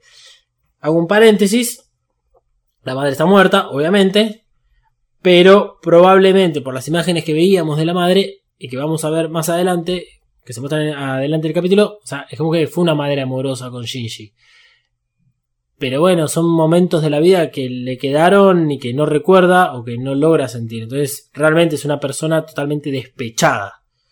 Eh, es razonable que se trate de esta forma como se está tratando en este momento. Esta es la reflexión que hace, que habla de la soledad que tiene Shinji. De esa que dijo que ahora, lo, que ahora la conocía. ¿sí? Eh, lamentablemente para él y por cómo ve las cosas, si el EVA 01 no existe, él no existe tampoco. Sin el EVA, él está solo. Bueno, el teléfono suena y como sinónimo de comunicación, cosa que ha faltado en muchas ocasiones en Evangelion, y del otro lado habla Misato. Mira, hay un momento que suena un teléfono que es el teléfono que en realidad habla con el padre al principio y que es el padre que dice, che, loco, no me comunique con este pilotudo. Bueno, ahora es Misato quien habla. Siempre es Misato la primera que aparece en todas estas conversaciones que tiene dentro de EVA 01 y le dice que sea valiente. Acá hay teorías a partir de este momento hay teorías acerca de eh, esas partes en las cuales se cree que Shinji empieza a escuchar voces conocidas por la operación de rescate que está sucediendo afuera. Por eso yo hacía mucho hincapié acerca de cómo oye o cómo ve el Evangelio en todo esto. ¿Acaso puede ser que Misato le esté diciendo a Shinji que sea valiente ahora, o sea, en ese momento, y que es como cuando uno lo están hablando en sueños, que se le mete algo externo y de repente dice, ah, claro, atendí el teléfono, Misato, valiente. También igual hace relación a todas las veces que le dijo que sea valiente. Se lo dijo tres veces, creo, a esta altura. Eh, dependientemente de eso, digamos, son teorías. veremos a ver si, si pueden llegar a ser reales en algún momento o no. Sin embargo, esta- este momento en el cual suena el teléfono y habla Misato, acto seguido, digamos, aparecen todas las otras voces. Y son todos mensajes positivos.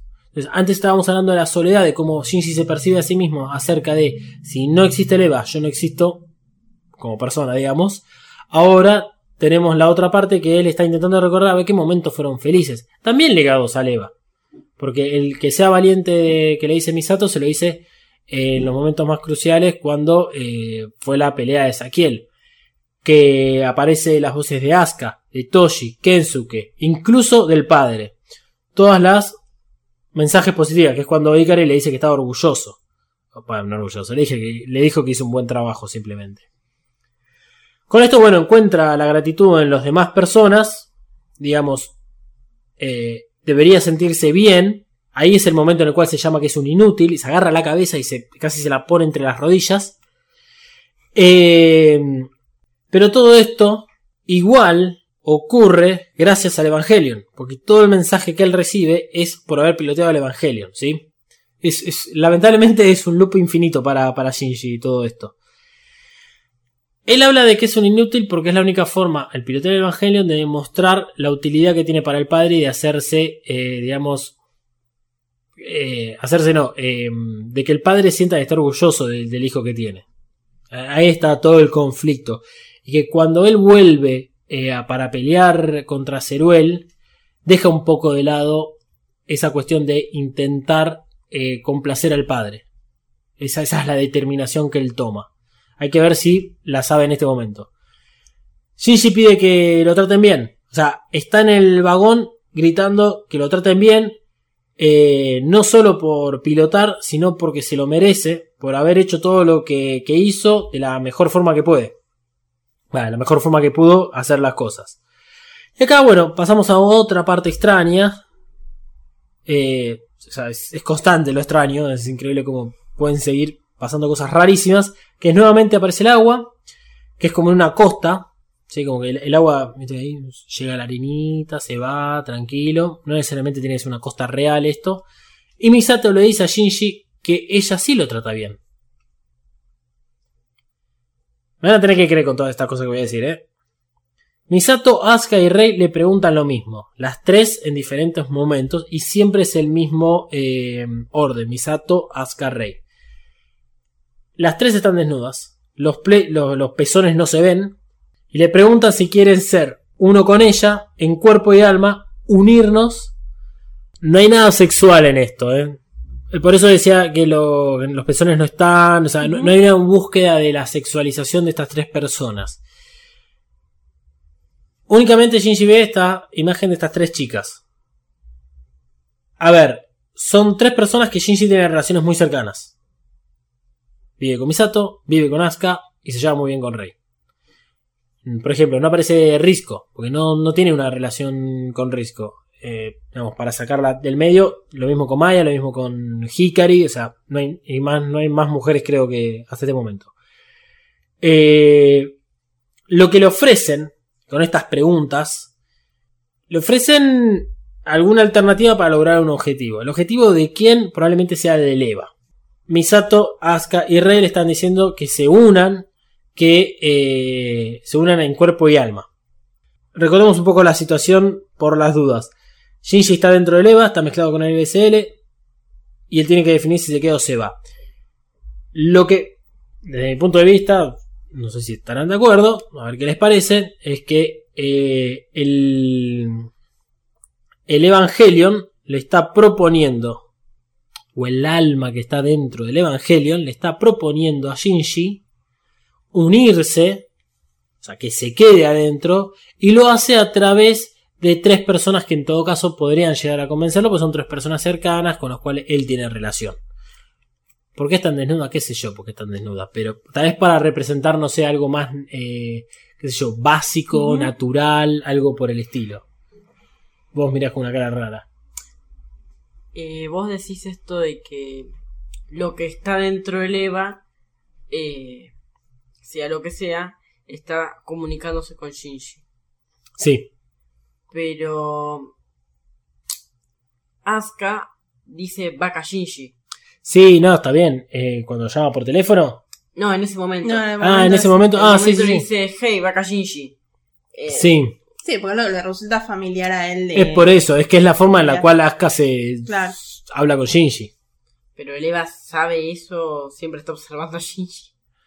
Bueno, No, para, lo hace a través de, de su conciencia, de toma imágenes que tiene en la cabeza, bueno, o sea, lo que yo creo.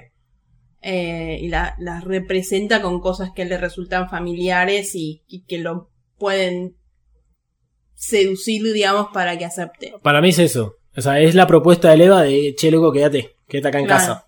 Tiene, para mí, digamos, tiene que ver con eso.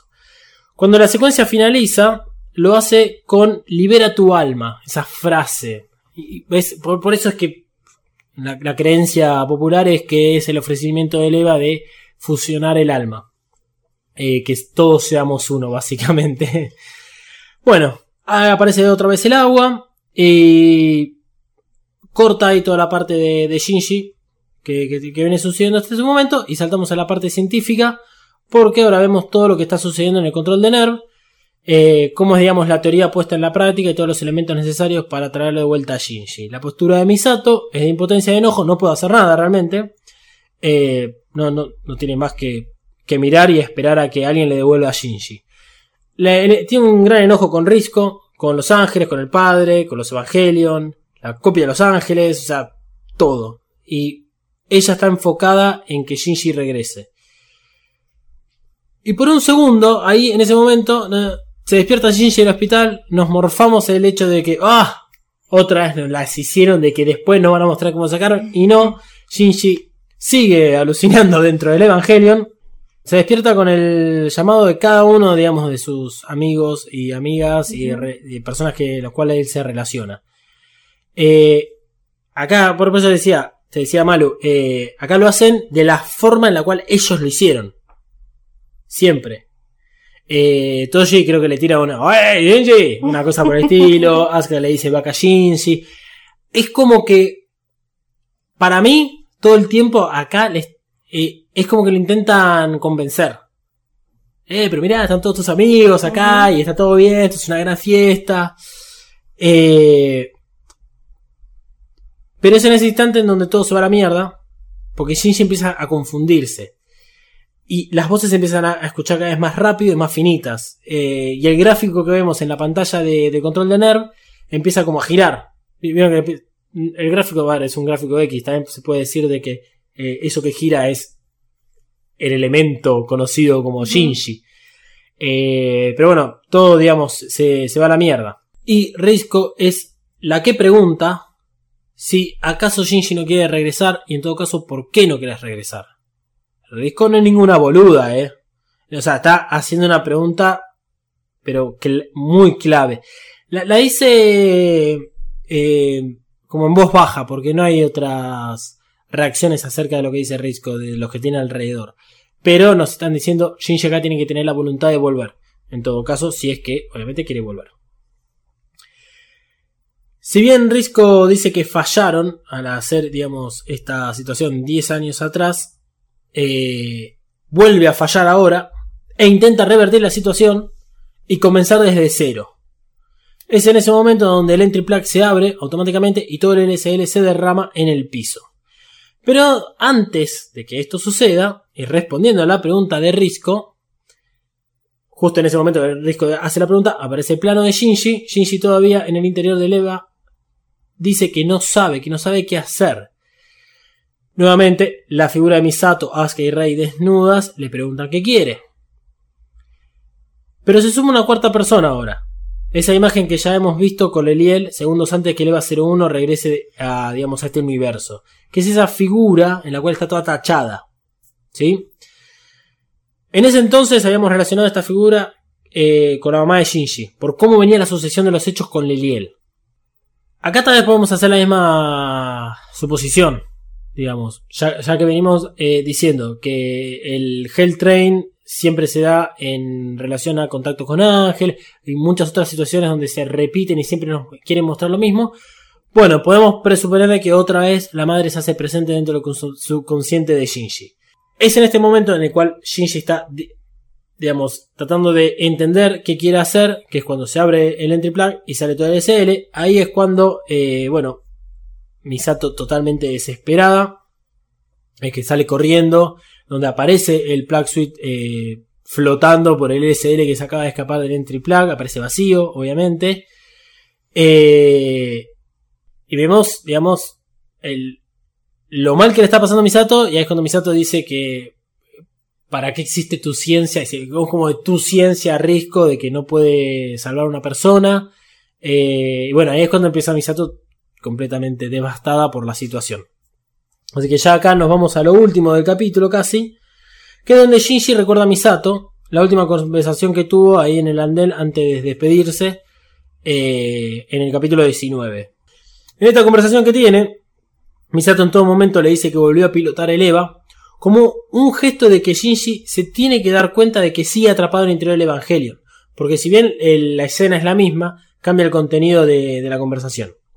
Además, se cierra esta escena con el momento de despedida, cuando Misato lo trata como un adulto al decirle que es su decisión todo lo que haga acá en adelante. Entonces, Shinji, estás dentro del EVA y es tu decisión qué es lo que querés hacer. Agrega a Misato que él tiene el poder de decisión de toda su vida y que gracias al Evangelion, por más de que odie toda la situación con el Evangelion, es quien es y es gracias al Evangelion que llegó a estar donde está. O sea, vos podés odiar lo que quieras, o sea, estar en contra de eso, pero no puedes negar eh, que todo lo que te pasó es quien sos hoy en día. O sea, eso no lo puede negar eh, Shinji. Que siempre va a ser su decisión. Este. En paralelo tenemos las imágenes de Misato rogándole a Leva que. Rogándole, rogándole, rogándole, devolveme a Shinji, rogándole a Shinji. Por eso es que está la teoría esta de que Shinji puede escuchar la voz de Misato o la voz de los demás mientras está dentro del EVA 01. Eh, y por eso es que se van mezclando las imágenes entre Misato y lo que pasa dentro y lo que pasa afuera. Y cómo es que Shinji siempre escucha primero a Misato o incluso llega a confundir a Misato con la madre. Eh, Shinji todavía dentro del EVA comienza a sentir los olores, ahí es cuando reconoce a Misato, y cuando además pregunta si es Rey lo que está sintiendo. Y con un efecto, efecto de estática y de líneas entrecruzadas rojas que se muestran en pantallas, como haciendo referencia a algo incorrecto, eh, nos dicen no, no soy Misato, no soy Rey. Y entonces ahí reconoce a la madre, vemos la imagen de él tomando la teta, Ikari hablando en off sobre el segundo impacto, y le pregunta a Yui si el hijo debería vivir en un mundo así, un mundo infernal. Yui le responde que cualquier lugar es un paraíso si uno desea vivir y así tendrá la oportunidad de ser feliz. O sea, Shinji, puedes hacer de tu mundo un paraíso si tenés la voluntad de vivir, si no quédate mezclado en LSL y morite. Acá hay, en este fragmento que acabo de describir de lo que sucede, tenemos eh, digamos, estas tres cosas. La, primera es la última que dije, o sea, est- esto de el paraíso es básicamente eso. Salí o quédate. La segunda es que Yui también da respuestas terribles como la, la que da Ikari. Esto tiene sentido y tenés que sobreanalizarlas para entender realmente qué quiere decir. Y la tercera, que es la más importante, es que todas las imágenes que ve Shinji son imposibles que él realmente las pueda recordar o que las sepa de algún modo. No sé. Yo te digo que sí. O sea, si son de antes de que él nazca, por Bueno, ejemplo, pero y- es como que, o sea, está en, en la panza de la madre y discuten lo del nombre y eso. Sí, Bueno. bueno. Hay otra. Hay otra cosa ahí. Pero bueno. Bueno, este es el único momento donde tenemos la certeza de que esa es la voz de Yui. Además de la posición en la que está Ikari. Que acá él acepta y entiende, cosa que nunca hemos visto, la posición de Yui. Eh, es como que se invierten un poco los roles. Yo quiero que eh, recuerden esto para más adelante, acerca de cuando veamos un poco acerca de qué pasó entre Yui y Ikari. Y por qué es que Yui está muerta. Eh, bueno, esto termina. Nuevamente, digamos, termina la, la parte de que le recuerdan a Shinji, digamos, el tema del bebé y todo eso. Nuevamente la imagen del agua. Shinji escucha que la madre y el padre hablan de cómo se va a llamar él o ella si es niño o niña. Shinji si es niño, Rei si es niña. Y esta es lo que vos decías, está como dentro de la panza de la madre. Y de acuerdo a lo que nos describen con las imágenes, es como está el agua y es como algo flotando ahí medio loco en el medio de la pantalla, como si fuese todo, como si fuese todo una, un recuerdo que Shinji tiene desde adentro. Que yo acá considero no lo puede tener. Pero bueno. Shinji empieza a hacerse cada vez más grande, ahora está desnudo y va hacia la luz.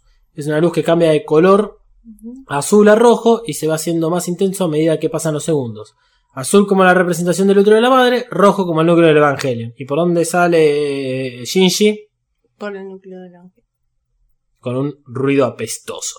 Ah, es un ruido. Ahí sale eh, desnudo. este. Y bueno, ahí es cuando. Bueno, Misato que estaba tirada, lo va a buscar. Un segundo, tal vez menos, se ve que el núcleo del Evangelio estaba prendido y se apaga cuando sale Shinji. Con lo cual acá la pregunta original es si Shinji siempre estuvo dentro del núcleo y por eso es que falló la, la prueba de Risco, porque eh, apuntaban algo que estaba dentro del SL. Hasta incluso se te puede llegar a preguntar acerca de si falló también hace 10 años, porque en realidad era algo imposible que pudiesen recuperar, por más de que esté la esencia en el SL, pero en realidad estaba dentro del núcleo. Eso es lo más loco y difícil de tal vez eh, explicar de por qué es que Shinji estaba dentro del núcleo y por qué a su vez estaba la presencia de él en el SL. Eh, yo creo que por un lado esto de que él estaba en el núcleo es porque cuando hemos visto que se habla de sincronización es porque el entry plug se acerca cada vez más al centro del EVA Sí, y el núcleo se podría decir que es el centro. Y en cuanto a esto que vos decís de mm, por qué falló, en realidad falla porque se genera esto que habla Ritko, que es el espacio Klein. sí, está bien, pero ¿quieres explicarlo? Es medio complicado. Sí, sí, a ver. A, a ver, también, digamos lo siguiente, el entry plug es un espacio cerrado. ¿Y cómo pasó Shinji del, del- del entry plug adentro del núcleo? Y bueno, como pasó antes de. ¿De qué? Y... Cuando estaba el- en el ángel y después salió por el. Ah, también, bueno, o sea, es parte de, de lo que va sucediendo acá en Evangelion, ¿no? Yo creo que no le podemos buscar No, la sexta pata al gato en ese sentido. no, no, están pidiendo demasiada lógica. Claro. Y si en realidad no pasó Shinji en forma física, sino que era un fantasmita ¡uh! y entró al núcleo. Uf, bueno. Hay, mucho para, para partir desde ahí. Sí, hay mucho para partir desde ahí. Pero bueno, vayamos al último día que nos presentan, que es el día 33. Vamos a hacerlo medianamente rápido. Este, Misato maneja su auto, Risco está en el asiento del acompañante, hablan como si fuesen amigas, más o menos. Mm, No son tan amigas a esta altura. Este, pero por lo menos hablan, digamos, sin tapujos. Eh, es interesante la posición de cada una. Si bien, obviamente, es el auto de Misato, y Misato siempre la que vemos que maneja, es como que Misato además es quien lleva la conversación al lugar donde quiere. ¿Sí? Risco le da aviso del progreso de las reparaciones del EVA 01. Misato le responde que están jugando con fuerzas divinas como si fuese un juguete. Risco no está de acuerdo y trata de tirar la conversación para otro lado. Entonces le dice que se le propuso congelar el EVA 01, que era algo que Ikari había dicho. Eh, cuando ocurrió todo el accidente del EVA 01, no estaba dentro de nuestro control y vamos a proponer que congelen la unidad si tienen dudas. Que la dejen aislada, atada y de la forma que sea para que no, no se vuelva a despertar. Con lo cual va un poco por el lado de cómo Ikari se mete dentro de CL y pone sus propias ideas en, ese, en esa reunión de consorcio que tienen. Eh, Misato, haciendo caso omiso a, a lo que decía Risco, digamos, insiste en, en seguir, digamos, presionando acerca de toda esta cuestión de los Evangelion. Y le dice, el Evangelion, un humano sintético, obra del ser humano, y le tira que es peligroso como una caja de Pandora. ¿Quién sabrá qué hay dentro de esa caja negra? Haciendo alusión que incluso Risco, que fue quien los creó, por ahora, porque es la, la encargada del proyecto E, eh, aún así ya se sorprende de muchas acciones que tienen los Evangelion. Entonces, Risco, eh, ¿qué no me estás diciendo y por qué no me los decís? Y te estoy, di- digamos, diciendo, loco, te va a ir mal, ¿eh? Porque, ¿qué, qué onda, boluda? como, como así. Eh, y eh, bueno, ahí para terminar un poquito la, conversación, Risto le dice, bueno, che, pues no vamos a tomar algo, somos re buenas amigas, hablamos un poco más. Y Misato le dice, no, tengo que ir a... Tengo que ir a juntarme con otra persona. Risco se baja, a sí misma se dice, ¿quién soy yo para juzgarla? Con lo cual acá, si bien Risco sabe que está yendo a ver a, a Kashi, a pesar... Si bien Risco sabe que Misato está yendo a ver a Kashi, si bien Misato no se lo dijo, también implica un poco a ver, bueno, ¿por qué este Risco no la puede juzgar? ¿A quién se está ahí entre sábanas? ¿Quién está en entre... es como un juego, ¿quién está en las sábanas de quién, digamos? Pero bueno, Misato se va a ver a Kashi, tienen bueno un poco de relaciones sexuales, en el mientras tanto se pueden hablar de trabajo, porque acá va un poco a lo que ya Misato nos había dicho. Yo uso a los hombres para Sí, obtener está información. claro que Misato fue a, a buscar respuestas. Exactamente. Y bueno, Kashi intenta disuadirla un poco con alguna cuestión sexual. Le mete algo donde no tenía que metérselo. Y ahí vemos que Misato deja una píldora arriba, digamos, de la mesita de luz donde había un vaso de cerveza. El cigarrillo que, como decía Misato, solamente lo fuma en esas ocasiones. Que, bueno, ahí nos dice que estuvo siempre solamente con Kashi. Eh, y Kashi le dice, mira, en, como buen tincho que es, en ocho años de, de relación, o sea, de que nos conocemos. Nunca te hice un regalo, hoy te hago el, el primero y además puede ser el último. Y con eso termina todo. ¿Qué hay dentro de esa pastilla? Tardé años en darme cuenta que era información. Puedo decir, ah, es una pastilla. Yo, yo era pibe cuando. ¿Qué está tomando? Sí, sí, sí. ¿Qué clase de droga está tomando esta piba? Bueno, no sabemos qué hay. Puede ser eh, datos sobre Adam, datos sobre el plan de complementación humana, que es lo que le pregunta Misato a, a Kashi. Ah, vamos a tener que esperar, ¿eh? Vamos a tener que esperar. Con esto termina el capítulo 20. Se hizo un poco largo. Pero bueno, hay muchas cosas que, que sí hay que analizar, hay que sobreanalizar. Porque eh, estos últimos episodios que quedan son geniales. Y el capítulo que viene es muy bueno. Últimas. eh, últimas palabras antes de terminar el episodio. Eh, nada, quiere ver el 21. Bueno, bueno, ya vamos a ver el 21. Eh, comuníquense con las redes de Mothercaster, arroba Mothercaster en Twitter y en Instagram para que nos digan cómo les encanta este podcast, para que nos digan las teorías, para que discutamos acerca de todo lo que está sucediendo en Evangelion. Pueden también este, arrobarme a mí en arroba dalmas-ndg, Twitter e Instagram, da lo mismo. Tus redes, Malu, para que te conozcan. Bueno, pueden encontrar tanto en Twitter como en Instagram como Mariana Flores B corta L. Y a vos, Emanuel, ¿cómo te pueden encontrar en el mundo de la internet? Como arroba Katsuragi399 en Twitter y en Instagram y sigan buscando pupillas. Uf, qué, qué, qué reto que pusiste, ¿eh? Bueno, y va a sonar la versión de piano de Flammy to the Moon para despedirnos del día de hoy.